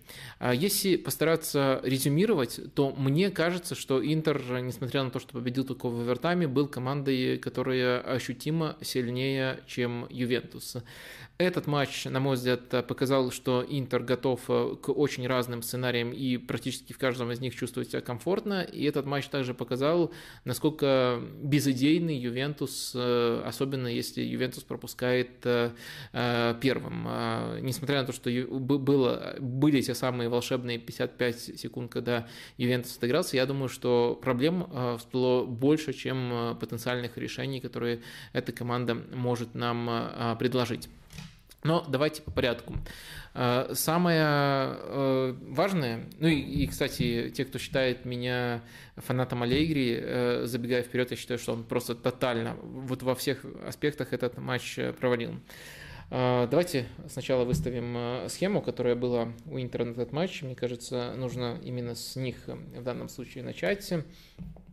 схема, которая у Интера часто по этому сезону наблюдается практически всегда, это 3-5-2. Интересный аспект в рамках этой схемы – это то, как э, Интер в первой стадии манипулировал э, позицией Дебалы. Дебала играл персонально по Брозовичу, и поэтому Брозович его уводил в самые разные позиции, а Барелла вместо своих традиционных рывков на правый фланг опускался в опорную зону, участвовал в продвижении, и это было приемом, который очень-очень четко прослеживался у Интера, который был э, явно умышленным, и который, на мой взгляд, очень здорово работал, и был разницей вот между этими командами в том плане, что оказываясь в схожей ситуации, Ювентус э, не мог предложить под прессингом соперника никаких идей. Э, у них э, не было, не было футболиста, через которого можно было вскрывать высокую линию Интера, поэтому Интер мог идти до упора в прессинге. У них не было вот какой-то такой же по мощи идеи именно в стадии построения атаки. Наоборот, мне кажется, что очень странно, что Ювентус, предпочитая разыгрывать как минимум в стартовом рисунке коротко, оказался вообще без футболистов, которые способны вести игру в этой стадии. То есть, если посмотреть, то все футболисты с хорошим первым пасом а, у Ювентуса оказались э, вне стартового состава. Это и Локотели, а, в итоге там Рабьё и Закария вышли в опорной зоне, то есть не было такого, кто мог бы вести игру из глубины. Это и Артур тоже, который может сохранять мяч и вести игру из глубины. И это, безусловно, Банучи. То есть э, для игры под прессингом а, Аллегри, по сути, решил, лишил свою команду а, основных инструментов. А, и момент, в который он этих футболистов все-таки выпустит, он тоже окажется вредительным, но давайте не будем забегать э, вперед. Сначала Интер именно вот за счет этого, за счет разницы в противостоянии прессинг против розыгрышей, на мой взгляд, получил преимущество. То есть э, сам гол, он э, чистейшее мастерство, Барелло очень здорово исполнил, там ситуация после углового была, но игровое преимущество у Интера присутствовало, Ювентус никаких идей предложить не мог. И, на мой взгляд, выглядел категорически слабо, несмотря на то, что в итоге им еще удастся вернуться в игру и выпить у Интера очень-очень много крови. А, что тут можно отметить именно как а, положительный аспект, если вот а, если допустить, что со стартовым рисунком мы более-менее разобрались, и вот эти вот моменты влияли сильнее всего, можно отметить, э, что в этом финале, неважно, удачно либо неудачно, но абсолютно все замены в основное время несли тактическое значение. То есть не были просто из категории э, прямая замена, из категории просто надо освежить эту позицию. За каждой порцией замен, за каждым вот окном, когда, когда нужно было делать замены, стоял определенный замысел. А первая такая замена была вынужденной, то есть Данила получил травму, но даже его травму Э, Макс Аллегри использовал как э, инструмент именно тактического влияния. Э, он, давайте сейчас схему Ювентуса выставим. Как правило, это была схема 4-4-2, либо 4-1-1-1, в смысле 4-4-1-1 Выпустил он Марату вместо Данилу, следовательно, Квадрадо перешел на позицию, э, на позицию правого защитника, Бернардески начал играть э, на правом фланге, а Марата занял позицию Бернардески на левом фланге. То есть э, даже вот эту замену он использовал, учитывая, что к тому моменту команда уже проигрывала, как инструмент влияния. На самом деле это немножко помогло и в тактическом плане Ювентус, наверное, единственное полезное действие Аллегри в этом матче, потому что поменялась динамика Теперь э, Марата мог сужаться в атаке как нападающий, Бернардески сужаться в опорную зону э, к Дебале, и появился чистый правозащитник, э, атакующий Квадрадо. Раньше Данила все-таки часто оставался для розыгрышей дополнительно, но учитывая, что Интер практически персонально накрывал всех, просто растягивал свою схему, а Ювентус под этим давлением не мог предложить ни, никаких по-настоящему продуманных ходов, позиция Данила не, не приносила никаких преимуществ. А теперь, да, э, более, э, расположение стало более смелым, более пригодным для такой прямолинейной доставки мяча вперед, но, по крайней мере, э, впереди, и вот за счет таких позиций сохранялась острота. Вернее, можно сказать, что это раскрывало игру в обе стороны, но и учитывая, что Ювентус проигрывал к тому моменту, мне кажется, что это, эту замену можно воспринимать как положительную. То есть это вот тот самый ход э, Анчелоти, то есть э, сделать замену, которая раскрывает игру в обе стороны, но она является не нейтральной, а положительной именно для команды, которая на данный момент Э, проигрывает и которая, следовательно, которая, следовательно, практически нечего терять. Вот Ювентус похожим образом себя повел, но во втором тайме потом уже после вот этого вот переворота, я не думаю, что он полностью был обусловлен э, тем, как Ювентус прибавил. Относительно себя Ювентус чуточку прибавил, но там, конечно, просто э, безумный, безумный, получается, 55 секунд, и рикошет очень сильно помог, и контратака после чужого углового. И чисто вот игрового перевеса я у Ювентус э, в этом матче, наверное, ни на каком отрезке не ощущал. Ну и дальше Интер все-таки оказался в такой ситуации, и Интеру нужно было себя показывать уже в том самом новом сценарии. И дальше тоже мне кажется, очень интересные ходы сделал Симона Инзаги. Думаю, тактически он э, полностью уничтожил своего оппонента в этом матче. Эм, очень интересно, он э, отреагировал, по сути, на то, какой дисбаланс замена Аллегри создала в том числе Ювентусу. Э, теперь у Ювентуса справа, на правом фланге, вот это левый фланг Интера, тут Перешич, правый фланг Ювентуса, играл Квадрада в роли правого защитника. И это точка, на которую можно было надавить, которая не была в стартовом рисунке, но на которую теперь можно было надавить. И что сделал что сделал Симона Инзаги?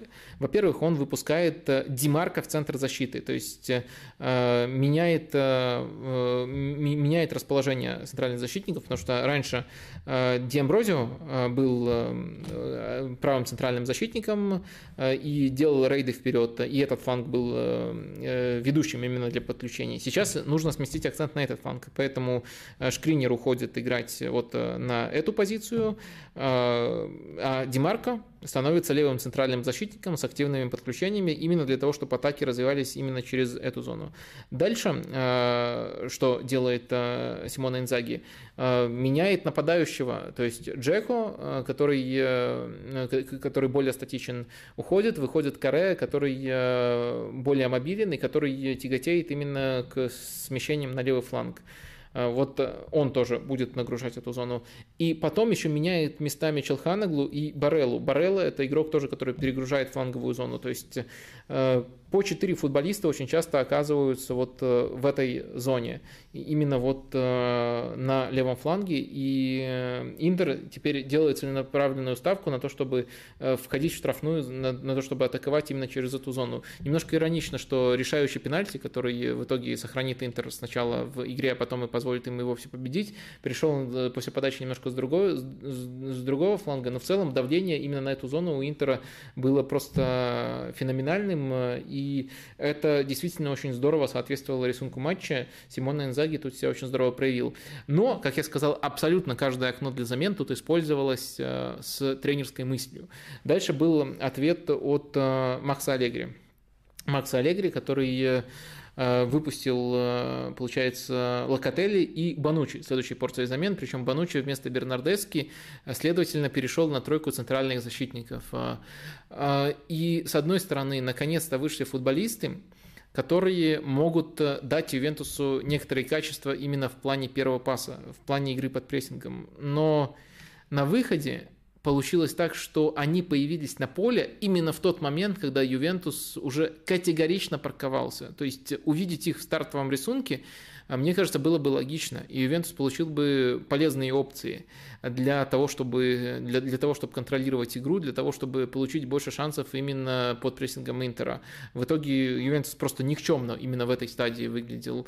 А, но сейчас их качества, наоборот, не, не открывались, потому что э, Ювентусу нужно было совершенно иначе себя проявлять, э, проявлять себя уже, по сути, в режиме автобуса. И, наоборот, э, это привело к тому, что команда вжималась все глубже и глубже, а Банучи, который непосредственно внутри штрафной достаточно слаб, как защитник, допустил в итоге ту самую ключевую ошибку, которая и позволила Интеру вернуться в игру. А, но самое важное это не конкретный эпизод, а именно то, как, э, как э, это повлияло именно на динамику матча. И мне кажется, это влияние было негативным. Но единственное, что я тут отмечу, это то, как э, Ювентус был организован без мяча. Одну детальку тут важную отмечу. Давайте вот изобразим это. понятное дело, это уже такой достаточно ощутимый автобус, пятерка защитников. Можно сказать, что тройка опорников, Дибала, который по-прежнему пытается играть по Брозовичу, и один нападающий.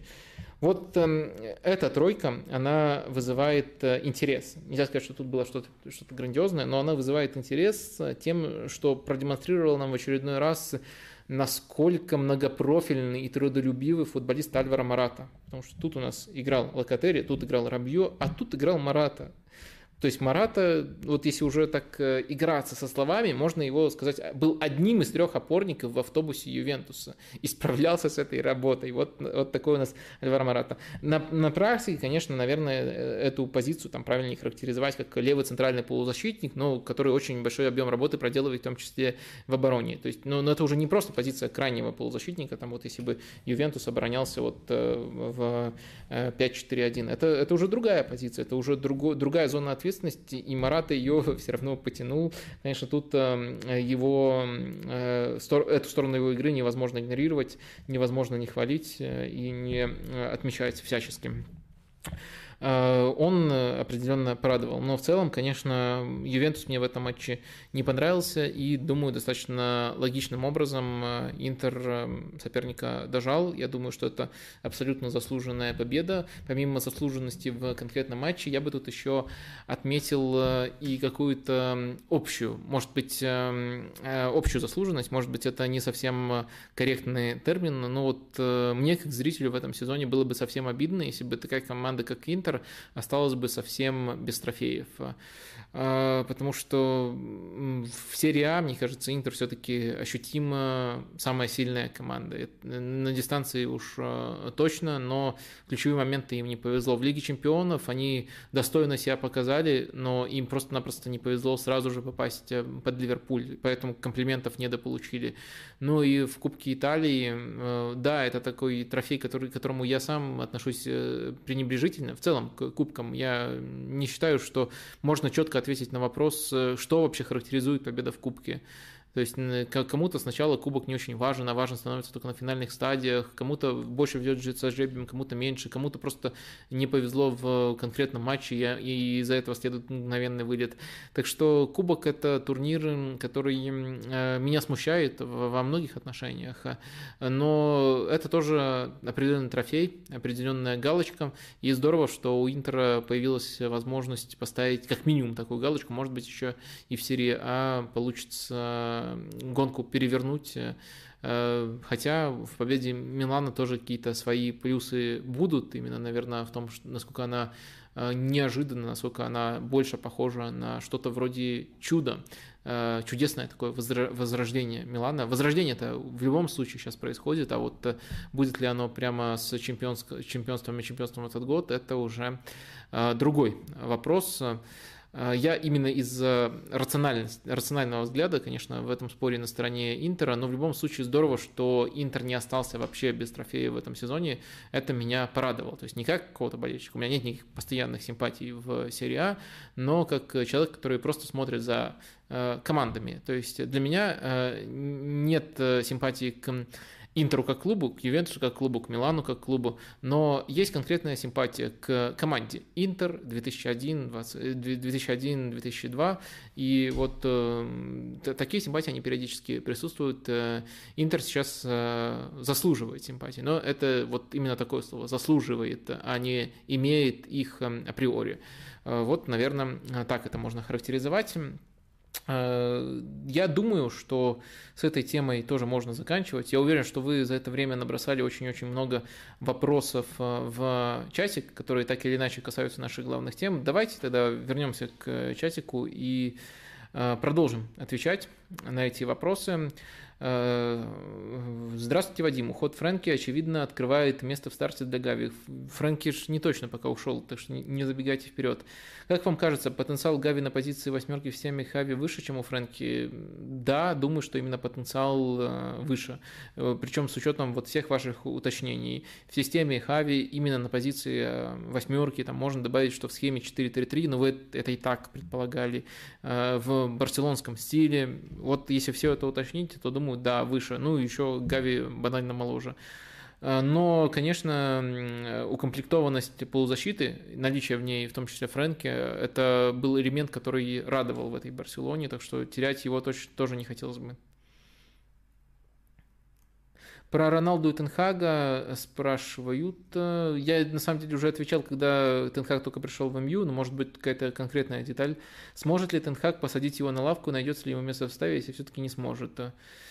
Ну, это вопрос не про тактику, а вот именно про полномочия Тенхага, про его Э, стойкость. Э, не знаю, как на него ответить, э, потому что это затрагивает момент, который, который мы не узнаем, пока не получим эту конкретную ситуацию.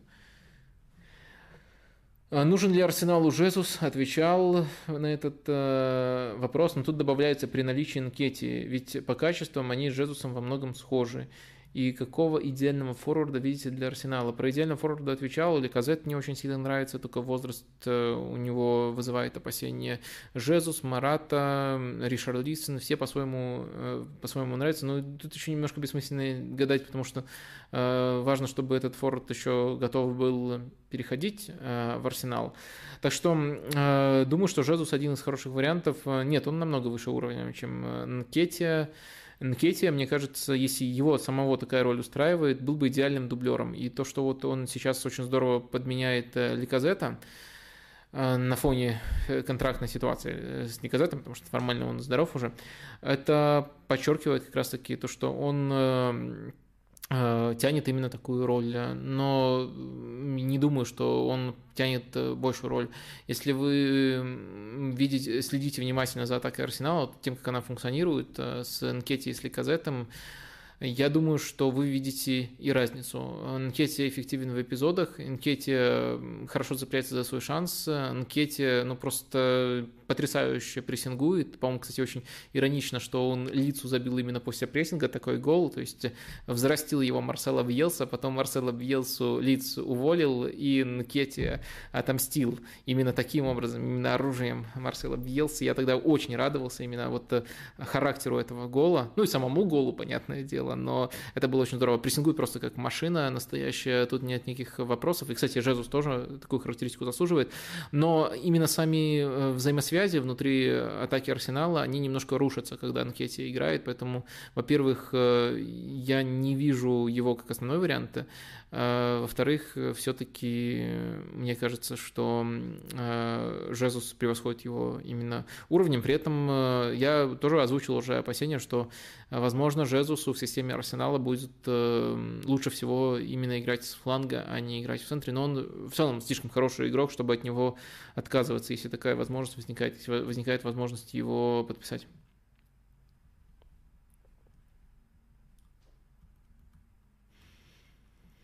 Если Фрэнки продается, стоит ли покупать кого-то в полузащиту ему на замену? Uh, да, мне кажется, мне кажется, ну, Хави, конечно, лучше знает возможности э, тех, кого можно подтянуть из резерва, и мы очень четко видели, что при выборе между хоть кем-то на рынке и футболистом из э, э, Барселоны Б, Хави предпочитает футболистов из Барселоны Б. Есть еще э, Ника Гонсалес, безусловно, достаточно универсальный футболист для игры, для игры в центре поля. Но в целом еще одного футболиста хотелось бы.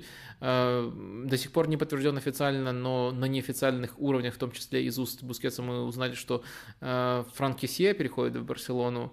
Э, так что, наверное, количественно это, эта позиция будет заполнена, но в целом хотелось бы кого-то и с немножко другими качествами, более близкими Фрэнки качествами. Так что мой ответ скорее да, чем нет. Но, опять же, зависит немножко от того, как Хави оценивает внутренний резерв. Потому что мы уже видели несколько раз, что он этот внутренний резерв, резерв Ламаси, по сути, э, или там Барселоны Б, если так более конкретно говорить, может реализовывать очень здорово.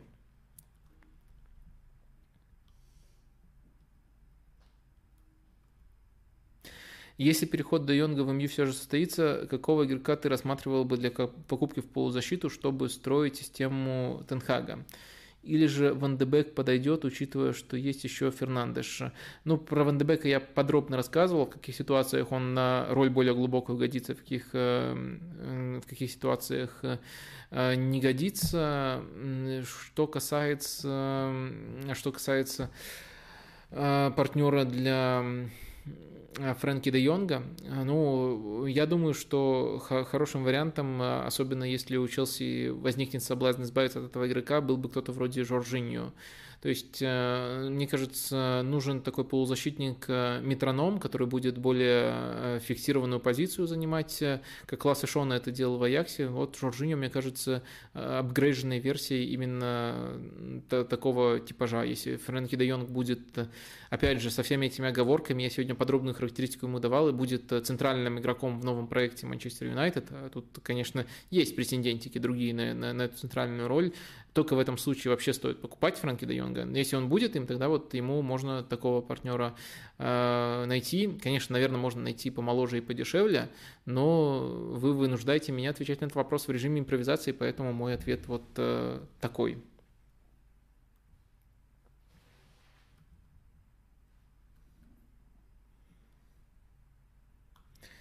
Добрый вечер. В свете ухода Нкети или Казета хотелось бы узнать ваше мнение насчет текущего уровня выступлений Балагана.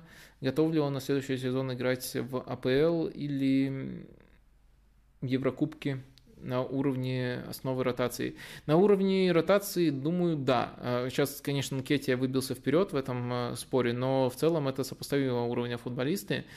А вот э, в качестве основного нападающего, конечно, нет. Но при этом вы пишете об уходе Нкети как о факте. Это действительно может стать фактом, но пока тут нет э, финального решения. То есть у него контракт истекает, но э, его, особенно на фоне такой концовки, могут продлить. Тут, наверное, вопрос еще того, какая роль устроит, какая роль его не устроит. Но если выбирать, наверное, между тем, кто именно может быть резервным нападающим, наверное, Нкети сейчас лучше для этого подходит. Балаган может еще несколько Э, лет, ну или хотя бы сезончик э, провести в арендах. Вадим, из всех тренеров Аякса за последние 30 лет успеха на топ-уровне добился лишь Вангал. Неплохо закрепились в Европе Босс и Куман. Остальные же никак, даже супер успешный Дебур остальные, остальные же никак. Э, запятая, даже суперуспешный Дебург провалился. Можно ли считать, что роль главного тренера в Аяксе не столь важная, как, не, не столь э, важна, как сама система подготовки футболистов, академия и так далее? Мы все-таки говорим о очень разных проектах Аякса.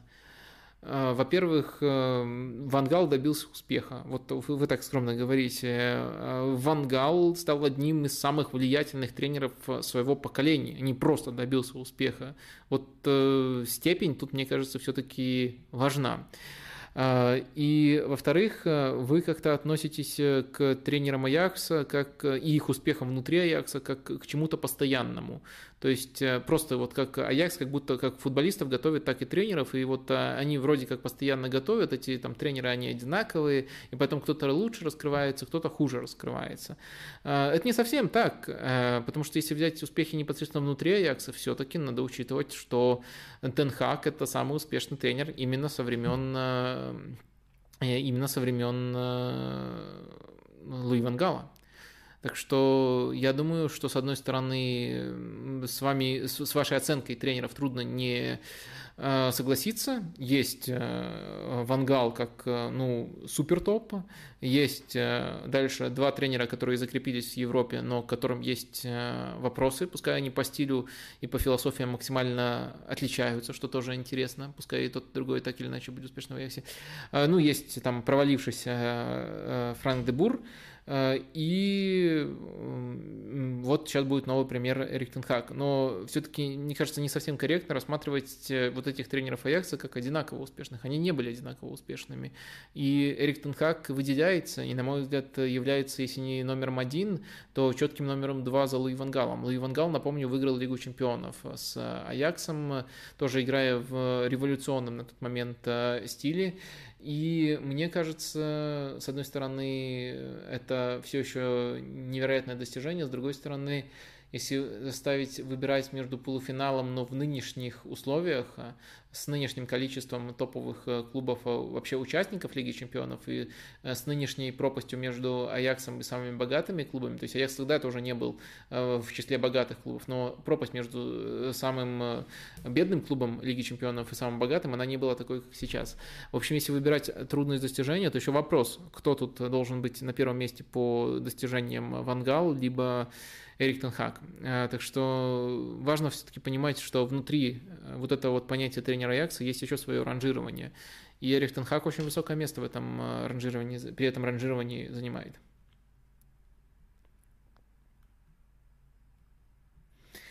Жезус в Арсенале это хорошо или плохо отвечал хорошо.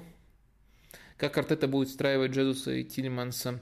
А, ну, про Джезуса уже отвечал многократно. А что касается Тилеманса, я думаю, что Тилеманс э, это апгрейд на позицию Джаки. То есть, если искать вот место в системе, где он будет использоваться, то вот это вот место гранита Джаки. И думаю, он и по текущему уровню, и в целом по игровому интеллекту, и даже по соответствию системе Артеты эту позицию занимает, э, э, эту позицию сможет даже улучшить. Есть недооцененный и немножко спорный аспект Джаки как лидера – потому что у него такая неоднозначная манера, но он э, такой громкий, во всех отношениях громкий игрок, и иногда это переводит к хорошим эпизодам лидерства, иногда наоборот он подводит команду из-за аналогичных качеств. Но вот можно говорить э, о том, что вот этого аспекта у Тилиманса нету. Но чисто в игровом плане, мне кажется, Тилиманс э, на эту позицию и претендует на эту позицию и будет хорошим апгрейдом на эту позицию.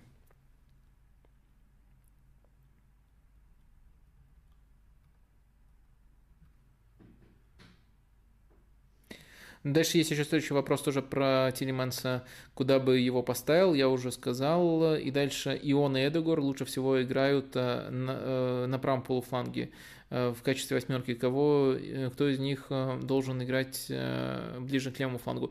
Ну, тут, во-первых, нужно понимать, что Эдегор без мяча играет как десятка, и то, когда команда атакует, уходит в правый полуфланг, я думаю, что эту роль он за собой сохранит. Джаку я вижу ближе к левому полуфлангу, и я думаю, Джаку, простите, конечно, уже Тилеманса, вот в, нашей, в нашей фантазии это, конечно же, уже Тилеманс в этой роли. И я думаю, что его набор качеств таков, что для него эта разница не принципиальна. То есть он вполне может э, обитать и ближе к другой стороне поля. Э, ваше наблюдение в целом ценное, это действительно так. Оба наиболее привыкли играть, сильнее всего привыкли играть именно ближе к правому краю, и такие детали могут э, влиять на какой-то внутренний комфорт игрока.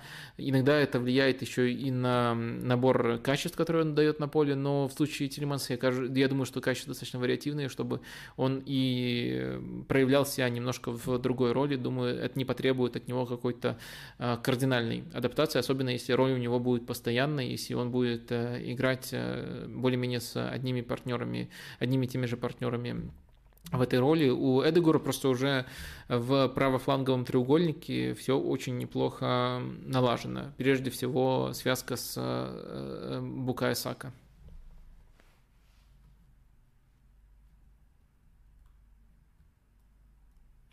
Доктор, как вы относитесь к, к уходу Фрэнки из Барсы? Ну, это все-таки еще пока не подтвержденная, не подтвержденная информация. Давайте не так ее преподносить. А, не кажется ли вам, что значимость Фрэнки для Барселоны немного переоценена?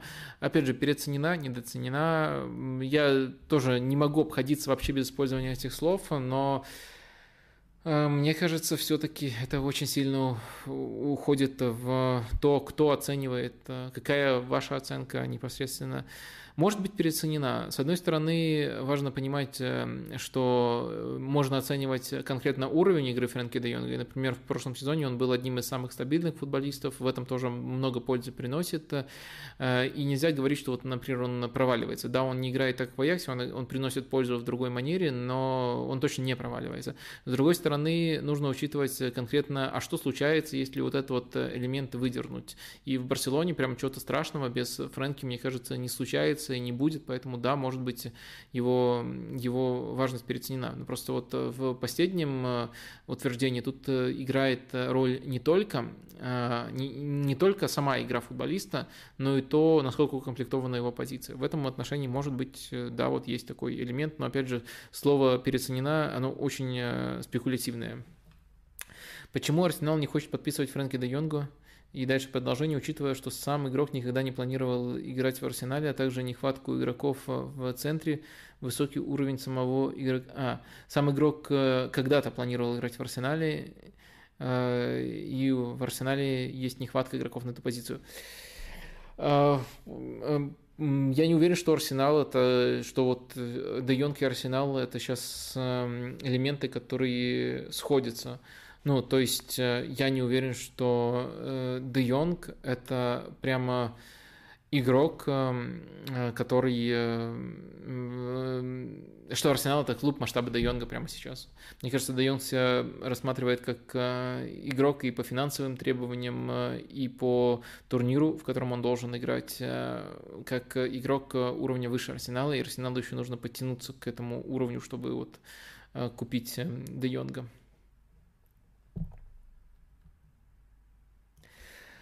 Так, Тони Кросс не исключил возможность завершения карьеры в 2023 году. Какой игрок по стилю и качествам похож на него? Сходу, сходу не вспоминается э, никто, кто, кого можно было бы прямо совсем э, похожим назвать. Э, может быть, может быть, э, Поль Погба, но все-таки с кучей оговорок. Скорее по качествам, но не по стилю. Но стиль немножко может формироваться под влиянием конкретных условий. В общем, э, э, тоже из категории тех вопросов, на которые трудновато отвечать э, спонтанно. Так, привет. Возможно, вопрос преждевременный, впереди два финала, но почему ты считаешь Ливерпуль лучшей командой последних пяти лет? Или это был ситуативный троллинг игре в подкасте?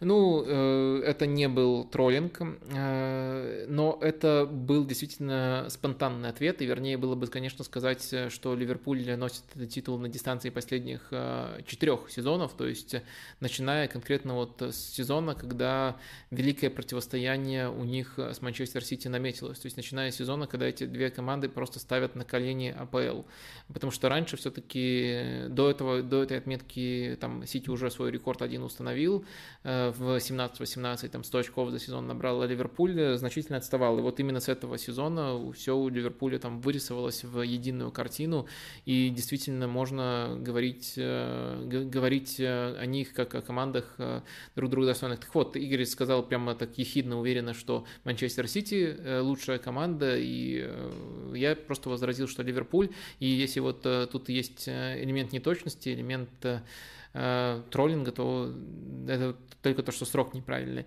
Дальше внутри э, вот это внутри этих э, четырех сезонов, безусловно, можно не только эти две команды выделять, но еще там Баварию, может быть, Реал, и, конечно, каждый будет оперировать своим субъективным видением. Я не претендую на то, что мое мнение выше остальных, но почему Ливерпуль может претендовать и уж точно может не уступать Манчестер Сити на дистанции этих сезонов, Тут достаточно простая логическая цепочка.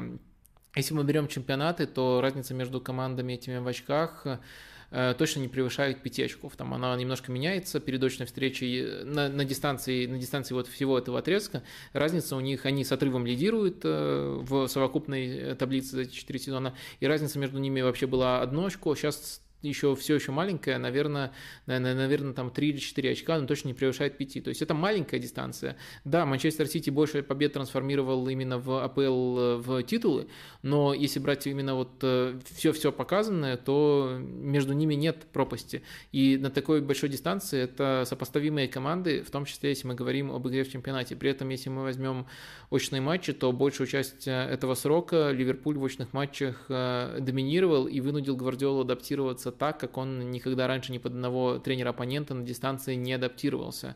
Причем это были адаптации с точки зрения парадигмы Гвардиолы очень оборонительные, нацеленные на то, чтобы больше игроков держать на своей половине поля просто для контроля, для, контроля прессинга, а не для созидания. Это для Гвардиолы не совсем привычный путь, и это путь, который с точки зрения вот именно его взглядов означает Э, перестраховки, это именно оборонительные ходы. И, наконец, э, контраст между командами в Лиге чемпионов. Э, Атлетика вылетел, вылетел Получается, только э, Ливерпуль вылетел только против Атлетика, и это был единственный вылет у них э, и вылет с большими, с большими вопросами. То есть э, им явно не повезло. Там матч жизни облака, другие факторы тоже, которые против Ливерпуля сошлись. Я считаю, что выбить Ливерпуль вот прямо так по делу и или чтобы Ливерпуль э, просто не явился на какой-то матч и потом э, пытался его панически спасти, как это было э, против Манчестер Сити. Ну, не явился, это, понятное дело, образ, образно. В английском есть такая фраза, я так мысленно о ней вспомнил, у Манчестер Сити было такое, что вот они проваливают глупым образом какие-то отрезки, и потом э, уже не, не, и потом уже во многом по делу вылетают из Лиги Чемпионов. У Ливерпуля вылеты, во-первых, и они проходят дальше, во-вторых, сам характер вылета единственного из Лиги Чемпионов э, до финала, я имею в виду, он был э, очень, очень неординарным и, мне кажется, слишком сильно завязанным на неудачи. У Манчестер Сити другие вылеты. Так что если взять вот эти факторы, Э, доминирование в сильнейшей лиге мира, которое сопоставимо э, с доминированием Манчестер Сити, э, влияние на оппонента главного в очных матчах, характер игры в Лиге Чемпионов и непосредственно результаты, и то, как именно можно эту команду выбить и как часто это получается. Если все это сопоставить, то думаю, что Ливерпуль превосходит Э, Манчестер Сити как главного конкурента и всех остальных именно на этом временном отрезке. Надеюсь, я смог вам конструктивно э, пояснить, но это точно не было ситуативным троллингом, как вы в вопросе уточняли. Что думаешь об игре Яга Аспаса? В чем секрет его стабильности? Невероятные цифры выдает уже много лет подряд. Таких игроков очень мало. Яга Аспас это локальный Месси. Это Месси для Сельты. Ну, это аналогия, которая которая идет дальше того, что он просто много голевых и голов а, дает своей команде и большую пропорцию дает. Эта аналогия заключается в том, что у него тоже волшебная левая нога, в том, что он любит э, играть э, свободно и тяготеет к правому полуфлангу, то есть э, и в манере еще много всего, но самое главное, что это вот как и Месси, игрок большой свободы, игрок больших объемов, именно объемов попыток созидать, попыток креативить. Понятное дело, это сельский игрок э, такого же стиля. Но э, в качестве сельского игрока именно в маленькой команде он действительно, как вы заметили, с года в год выдает стабильность, выдает э, цифры. Таких игроков действительно немного, за ним приятно следить. Ну, я думаю, тут аналогия, она не шаблонная, а вот прямо детальная. Даже если мы начнем изучать детали, то, думаю, тут за этим сравнением с Месси очень много всего стоит.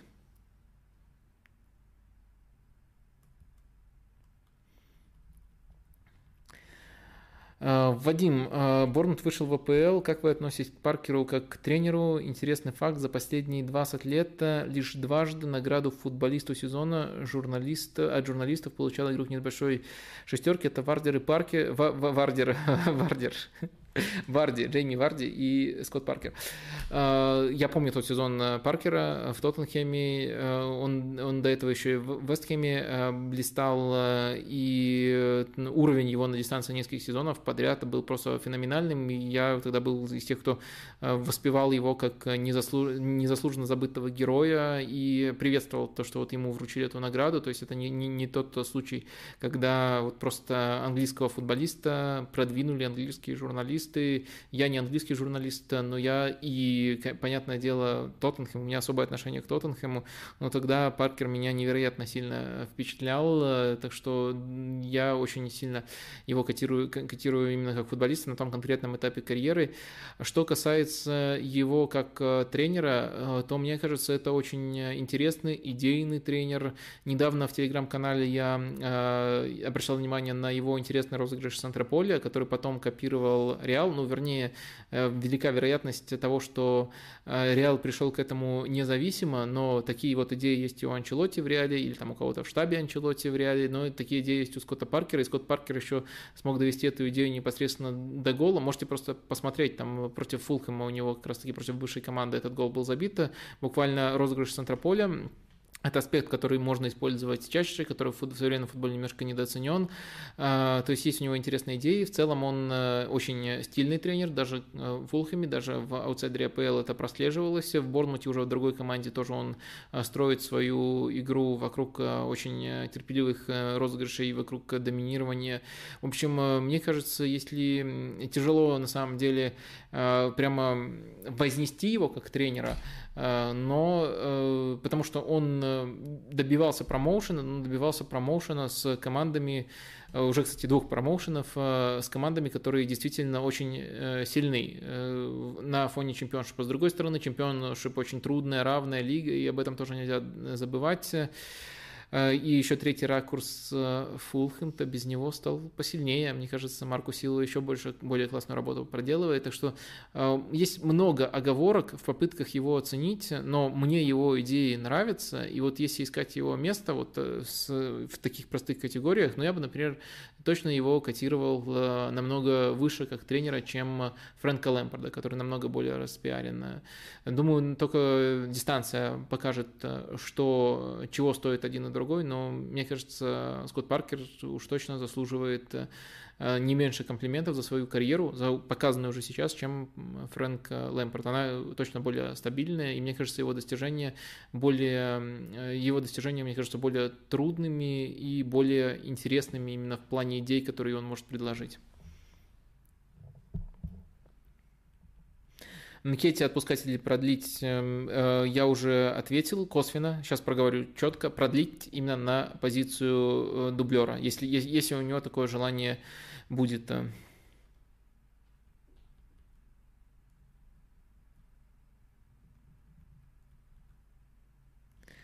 Вадим, как вы оцениваете игру Рафаэля Лиау из Милана? Очень нравится этот игрок. Если честно, чем-то напоминает Нани в лучшие годы, но надеюсь, продолжит прогрессировать и далее. Ляо. Опять же, э, возвращаемся к тому, э, как нужно относиться к словам переоцененный, недооцененный. Но по моим, по моим ощущениям, по моему кругу общения, Ляо сейчас самый переоцененный игрок вообще на планете Земля. Постараюсь эм, расшифровать, что я имею в виду. Вот не знаю, я также сформулирую, как, на мой взгляд, стоит к нему относиться и оценивать его текущий уровень. В общем, а, Лиао это очень яркий игрок. Это вообще часто, э, часто идет э, в комплекте с определенной переоценкой. Яркость часто путают с уровнем. Лиао это невероятный халтурщик с точки зрения игры без мяча. Э, в определенных условиях этим можно пользоваться, когда его плюсы, вот наличие его на этом фланге в более высокой позиции перевешивает минусы. Но в целом это не сбалансированный игрок, это прямо очень-очень-очень сильно бросается в глаза. Где-то в его мирке, в мирке Лиау, ну, это, наверное, игрок уровня э, Месси или Роналду, вот он так себя видит, э, судя по тому, сколько он готов э, отрабатывать на команду, отрабатывать без мяча, Причем, э, если часть, часть из этого э, тренер, может быть тренерской инициативой, и это все равно спорно, стоит ли он э, того, чтобы ему так сильно доверять. Часть из этого просто эпизоды, где он я решил отдохнуть, покурить. Чё, чё, чё, чё, сами там обороняйтесь, без меня э, разберетесь и все такое. Э, вот это меня смущает. При этом в атаке у него нет... Э, я, я вижу там эпизоды, там его яркости, его игру один в один, э, но все-таки нет запредельных цифр ни в, одно, ни в каком отношении, ни в отношении того, как часто он обводит соперников, ни в отношении того, сколько он создает, ни в отношении того, сколько он э, сам моментов получает. Так что тут тоже яркость перевешивает то, что можно назвать его настоящим конечным продуктом. И мне кажется, все-таки все это нужно учитывать. И если посмотреть вот уровень его игры в этом сезоне, то это уровень, который стабильно, ну, наверное, уже 3, может, 4 сезона демонстрирует очень схожий по плюсам и минусам игрок Маркус Решфорд. Тут, наверное, нужно несколько оговорок сделать. Там Решфорд э, тоже любит оставаться в такой позиции, тоже частенько халтурит, тоже э, частично компенсирует это, э, по крайней мере, можно в определенных условиях это компенсировать, под это адаптировать команду.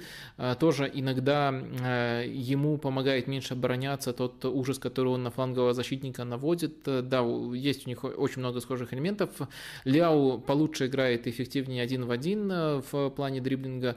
Решфорд э, лучше, по крайней мере, когда он, у него нет э, ментальных проблем, э, реализует моменты, и такой отрезок, когда он классно реализовывал, у него был достаточно продолжительным. Сейчас, конечно, модно ругать Решфорда, Просто потому, что в этом сезоне он играет плохо. Ну, 3-4 сезона, когда система была чуть, сильнее, была чуть сильнее заточена на него, потому что сейчас, я думаю, не только его индивидуальный спад, но и то, в какой футбол вынужден Манчестер Юнайтед играть, и как адаптировать э, даже конкретно атаку, а не всю команду под Криштиану Роналду, немножко мешает Решфорду. Опять же, э, при выборе между Решфордом и Роналду как э, центром атаки, Роналду справедливо побеждает, но все-таки, если оценивать индивидуальную форму Решфорда, безусловно, она пострадала в том числе и из-за того, как э, функционирование атаки поменялось в Манчестер Юнайтед. Так вот, э, если мы берем вот Решфорда образца лучших его сезонов, э, а у него достаточно стабильный отрезок, несколько сезонов подряд был в числе таковых, с более яркими, менее яркими вспышками, но все-таки. И ставим его рядом с Ляо, то вот Ляо сейчас только вышел на такой уровень, и по плюсам и минусам это весьма схожие игроки. А, дальше уже зависит от того, как вы оцениваете вот такую версию Решфорда. Если вы считали, что вот это прямо божество, которому нужно поклоняться, ну, значит, можете поклоняться Ляо. Ну, а, еще я забыл э, добавить, что Ляо это, конечно же, делает в намного более слабой лиге, чем делал Решфорд. Я что-то не вижу э, то, тонну, я, я что-то не вижу э, толпы поклонников таланта Маркуса Решфорда. Э, я сам и Ляо, и Решфордом восхищаюсь в некоторых аспектах, но я считаю, что нужно очень конкретизировать плюсы и минусы таких игроков, а оба они э, схожи и по позиции, ну и схожи тем, что они являются игроками дисбаланса, не баланса, а дисбаланса, они расшатывают игру в обе стороны, и иногда э, это приводит к большему объему пользы, чем э, вреда. Но, в общем, у них много, мне кажется, схожих черт.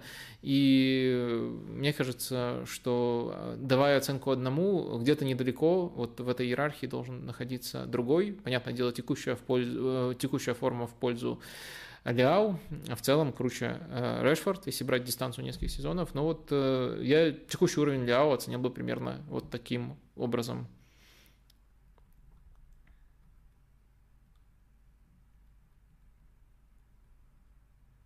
Так, у нас уже грядет э, концовка стрима, потому что я обещал всех, всех отпустить к матчу, как я, как я как какой-то сельский учитель сейчас звучу, всех к матчу э, Арсенала отпустить. В первую очередь э, мне самому хотелось бы его посмотреть. Э, давайте постараюсь найти составы и посмотреть, может там будут какие-то сюрпризы, раз уже у нас так совпало, что прямо впритык перед этим матчем выходит стрим. Давайте постараемся этим воспользоваться. И это в таком случае уже будет последним фрагментом на сегодня у нас. А, так, сейчас, а, секундочку, надо мне проделать определенную работу в поиске для этого. А, о, почти собрали, кстати, 800 э, лайков, осталось 15 штук, а 800 лайков – это такая формальная цель, которую я на сегодня поставил за такой короткий стрим, вот важно было ее нам набрать. А, так, перед тем, как перейдем к Арсеналу, э, финально сегодня напомню, что у стрима есть спонсор, это букмекерская компания Лига Ставок, и есть еще одна интересная акция для тех, кто еще пока не зарегистрирован, есть предложение именно для новых клиентов, называется «Колесо фортуны», вы можете получить бесплатную ставку до 10 тысяч рублей VIP-статус с первого дня. Если вас заинтересовало, тоже ссылка есть в описании, обязательно проверьте. Давайте к матчу Арсенала посмотрим, какие у нас составы. Надеюсь, надеюсь, они нас не обманут. Софоскор я открыл, тут посмотрю составы. Так, у Тоттенхэма Лия Рис, Бен Дэвис, Эрик Дайер, Давинсон Санчес. Вот Ромера нету, но в принципе, в принципе это достаточно э, предсказуемо было. Давинсон Санчес в старте, ну, меня как болельщик Арсенала скорее радует, особенно на контрасте Э, Райан Засиньон, э, Хейберг, Бентанкур и Эмерсон э, в полузащите. Ну, понятное дело, тут Засиньона и Эмерсона я отнес к этой линии, но они иногда будут и опускаться ниже. Дальше Сон и Кулусевский с Кейном тройка атаки. Да, тут все достаточно предсказуемо. Ну вот Давинсон Санчес может порадовать меня именно как болельщика Арсенала. На, на него очень большая надежда. Думаю, все-таки Э, это не лучший вариант именно на позицию, позицию защитника, особенно учитывая, что тут еще неподалеку обитает Эмерсон Роял, который, кстати, прибавил при Конте, но все равно, все равно могут возникать к нему определенные вопросы. Другое дело, что и у Арсенала этот фланг не э, суперски укомплектован, и тоже приходится, приходится тут э, Э, из-за недоверия к Нуна Товарышу искать какие-то нестандартные варианты. У Арсенала Рэмсдейл в воротах, эм, дальше Сарыш, Холдинг, э, Габриэл и Тамиясу. Тамиясу в роли левого защитника, он так уже играл против Лица. Э, вообще это могло быть сюрпризом, но в целом это уже не в первом матче, поэтому, наверное, не так удивляет. Но действительно зона, вот это правый фланг Тоттенхэма, левый фланг Арсенала, очень интересная, в каком-то плане ключевая. Дальше Эльнини и Джака в опорной зоне, Э, потом тройка под нападающими Букая Сака, Эдегор и Мартинелли, Нкетия в роли нападающего. У Арсенала супер предсказуемый состав, никаких сюрпризов. Ну, в принципе, структурно у Тоттенхэма тоже сюрпризов на самом деле э, сегодня нету. Э, только вот э, отсутствие Ромеро может считаться относительно таким сюрпризом. По-моему, он просто-напросто нездоров, но это надо уточнить. А, наверное, наверное, на этом, на, на, на этом мы выбираемся на финишную прямую. А, Еще, ну, я бы отвел себе 6 минуток. 6 минуток, чтобы в половину ровно закончить, и тогда еще 15 минут будет у вас до матча. Эти 6 минут, такие бонусные 6 минут нашего стрима, давайте посвятим тоже ответам на вопросы, и на, на этом все. А, в общем, последний наш рейд в чат, где вы задаете вопросы. Исходя из последних новостей, Келвина Филлипса связывают с Ман Юнайтед. Может он ужиться в системе Эрика Тенхага? Какая роль ему больше всего подойдет? Подходит аналогия Шоны. Э, вообще отчасти подходит, э, но, честно говоря, э, подходит, потому что он тоже играл на позиции разыгрывающего опорника, но он играл в более вертикальном и более агрессивном лице, который сделает ставку очень сильно на, персональ... на персональную игру. Поэтому поспокойнее в плане игры в пас, наверное, игрок нужен на этой позиции, а Филлипс либо играет в такой роли, либо играет как бокс-то-бокс, это то, что мы видели в сборной Англии, то, что видели на ранних этапах его карьеры карьеры. Так что э, как альтернатива интересно, тоже зависит от того, насколько вообще в какой лиге будет э, лиц в следующем сезоне обитать, и зависит от того, как он адаптируется. Но это не идеальное попадание, это не супер точный трансфер будет. Как вам анекдот про мостовой тренер Спартака? Сам мостовой говорит, что мешает отсутствие лицензии. А это и есть анекдот, типа мостовой тренер Спартака, все, анекдот закончился. Ну, ну, ну, ну что тут комментировать? Эм, мне кажется, это отлично вписывается в один из моих предыдущих ответов, когда у меня спрашивали там про ветеранов Спартака и то, какого тренера они хотят видеть. Э, думаю, в тайм-кодах это будет, просто отмотайте туда, мне нечего добавить. А можете сказать, какая команда Гвардиолы была сильнее, Бавария Гвардиолы или Манчестер Сити Гвардиолы? А, мне кажется, Манчестер Сити Гвардиолы – это более предсказуемая команда от матча к матчу. То есть тут можно э, в каждый сезон какой-то достаточно ощутимый основной состав Э, у Сити э, проследить, э, и, следовательно, можно, можно лучше характеризовать эту команду. У Баварии, Гвардиолы, у Баварии Гвардиолы было больше экспериментов, больше безумия, за ней было интереснее следить вот прямо в каждом матче. То есть, если там кому-то было неинтересно смотреть конкретно вот за конкуренцией Баварии против соперников по Бундеслиге, то интересно всегда было смотреть за невероятными экспериментами. И там этих экспериментов было все-таки больше, чем в Манчестер Сити. А, но в то же время, мне кажется, такого четкого рисунка и такой стабильности у Баварии не было, но стабильность еще тяжело оценить, потому что все-таки диги очень разные. Наверное, в целом Ман-Сити все-таки я бы выделил, поставил чуточку выше, но своя фишка и свой шарм в Баварии Гвардиолы тоже была, был.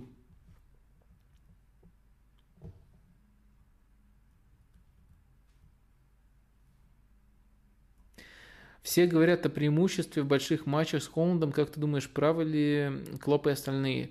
А, думаю, да. А, то есть правы по ряду причин. А, я просто не, пом- не понимаю, какую конкретную формулировку вы имеете в виду, но то, что Холланд в больших матчах сделает Сити сильнее, если, даже если не сделает их сильнее в принципе, это факт, факт по двум причинам. Во-первых, в больших матчах у Сити чаще будут появляться эпизоды, где можно использовать Холланда на скорости, то есть на пространстве. А во-вторых, в этих матчах, если соперник прижимается, это могут быть быть большие матчи, могут быть важные матчи. Холланд как опция в штрафной, ну, это, по крайней мере, лучше, чем э, тот вариант, который мы видели с овертайм, в овертайме с Манчестер Си, с Реалом, когда Сити уже свалился в такой примитивный футбол, ну, там просто нет опции в штрафной. То есть одно дело, когда они до конца сохраняют верность своему футболу, а были моменты, когда они сваливались в другой футбол, но не с кем было в него играть. Холланд не идеален в этом другом футболе, но, по крайней мере, такая опция получится, что в больших матчах э, я считаю, что Холланд э, сделает Сити точно интересней, вариативней, даже если этот трансфер не будет мега успехом в принципе. Будет он мега успехом, либо не будет, я уже в, другом, в других ответах э, постарался проговорить.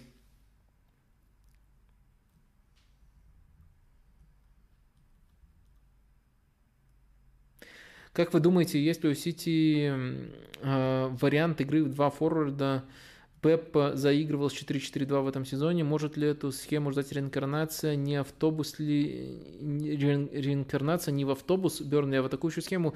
4-4-2 и вообще схема это то, как команда обороняется и располагается без мяча. В атаке Сити в этом сезоне не заигрывал с 4-4-2. В атаке Сити а, почти всегда имеет 5 футболистов в последней линии. Из них 3 таких э, ложных девятки, по сути, и 2 футболиста, которые дают ширину. То есть это не 4-4-2. Э, а вы пытаетесь с одной стороны, делая обоснованное наблюдение, что при обороне там Дебрёйн остаются рядом с нападающим, как правило, и э, Сити обороняется в, в прессинге в 4-4-2. Но, опять же, с Берной вообще ничего общего не имеет, но вы еще пытаетесь эту схему натянуть на то, как э, Сити в целом играет. Как Сити будет обороняться, это абсолютно никакого отношения не имеет к тому, как Сити будет строить атакующую свою структуру. В атакующей структуре, потому что у Берни в атаке 4-4-2 прослеживается, насколько это вообще может быть Эм, идей атакующей и вообще насколько схема может прослеживаться в атаке. А, в общем, это вообще разные вещи, и вы, с одной стороны, сделали э, неплохое наблюдение, что действительно э, заигрывания такие были, и что Сити оборонялся не как обычно в этом сезоне, очень часто не как обычно оборонялся. А с другой стороны, вы попытались э, все смешать в кучу после этого наблюдения. Вот второй шаг, мне кажется, ошибочным все-таки.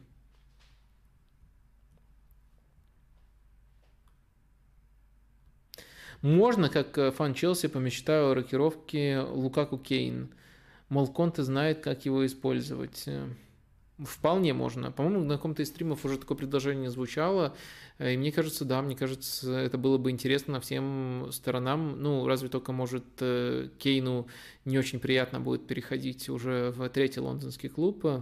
Напомню, что его воспитал Арсенал, потом он сейчас нагло предает родной клуб, играя за Тоттенхэм, и, может быть, еще раз предаст уже второй свой родной клуб, играя за Челси. Может быть, это только невыгодно, а в остальном, думаю, да, такой трансфер был бы выгоден всем заинтересованным сторонам. Ну, хотя, не знаю, был ли он, был бы он прямо явно выгоден Конте, потому что одно дело говорить, и справедливо говорить, что Конте знает, как использовать Лукаку, но все-таки он использовал и раскрыл Лукаку, блестяще раскрыл, но в схеме 3-5-2 в паре нападающих его текущая схема в Тоттенхэме 3-4-3. Э, То есть это другая динамика в атаке, это не пара, это тройка в атаке. И э, да, он-то знает, как использовать Лукаку, но он знает, как использовать его в паре. И некоторые механизмы, которые он уже выстрелил в Тоттенхэме, придется разрушить, чтобы туда интегрировать Лукаку. Так что, наверное, все-таки не в равной степени это выгодно всем сторонам. Но, конечно, у Кейна повысились бы шансы на трофеи, а у Челси был бы игрок более подходящий, чем Лукаку.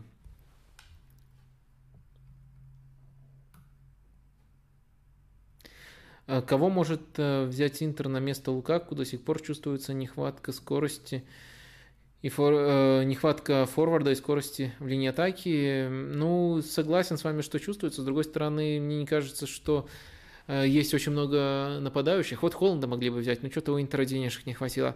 А, мне не кажется, что, во-первых, очень есть много нападающих, достаточно вариативных для Интера и достаточно быстрых для того, чтобы, ну вот, э, которых Интер себе может позволить.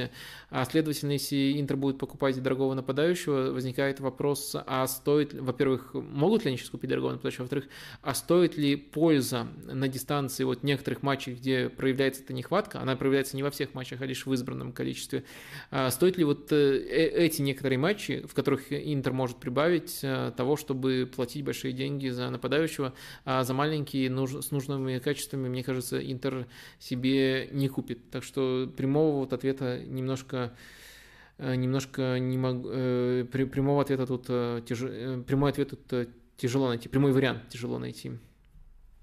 Так, ну все, немножко даже пересидели лимит в 30 минут, который я установил. Спасибо всем, а вас на самом деле очень много, осталось до самого последнего мгновения этого стрима. Все еще 540 человек, э, отметку в 500 лайков, в 800 лайков побили. Спасибо вам большое, активность просто феноменальная. Это очень сильно стимулирует, в том числе стимулирует делать э, не маленькие стримы, сегодня по нашим меркам это маленькие стримы, а такие полноценные стримы стримы на 3 плюс э, часа. Дальше к ним появляются тайм-коды, поэтому можно посмотреть только интересные фрагменты. Сегодня поменьше с вами пообщались, но мне было очень приятно. Э, на этом прощаюсь до следующей недели. Пока. thank you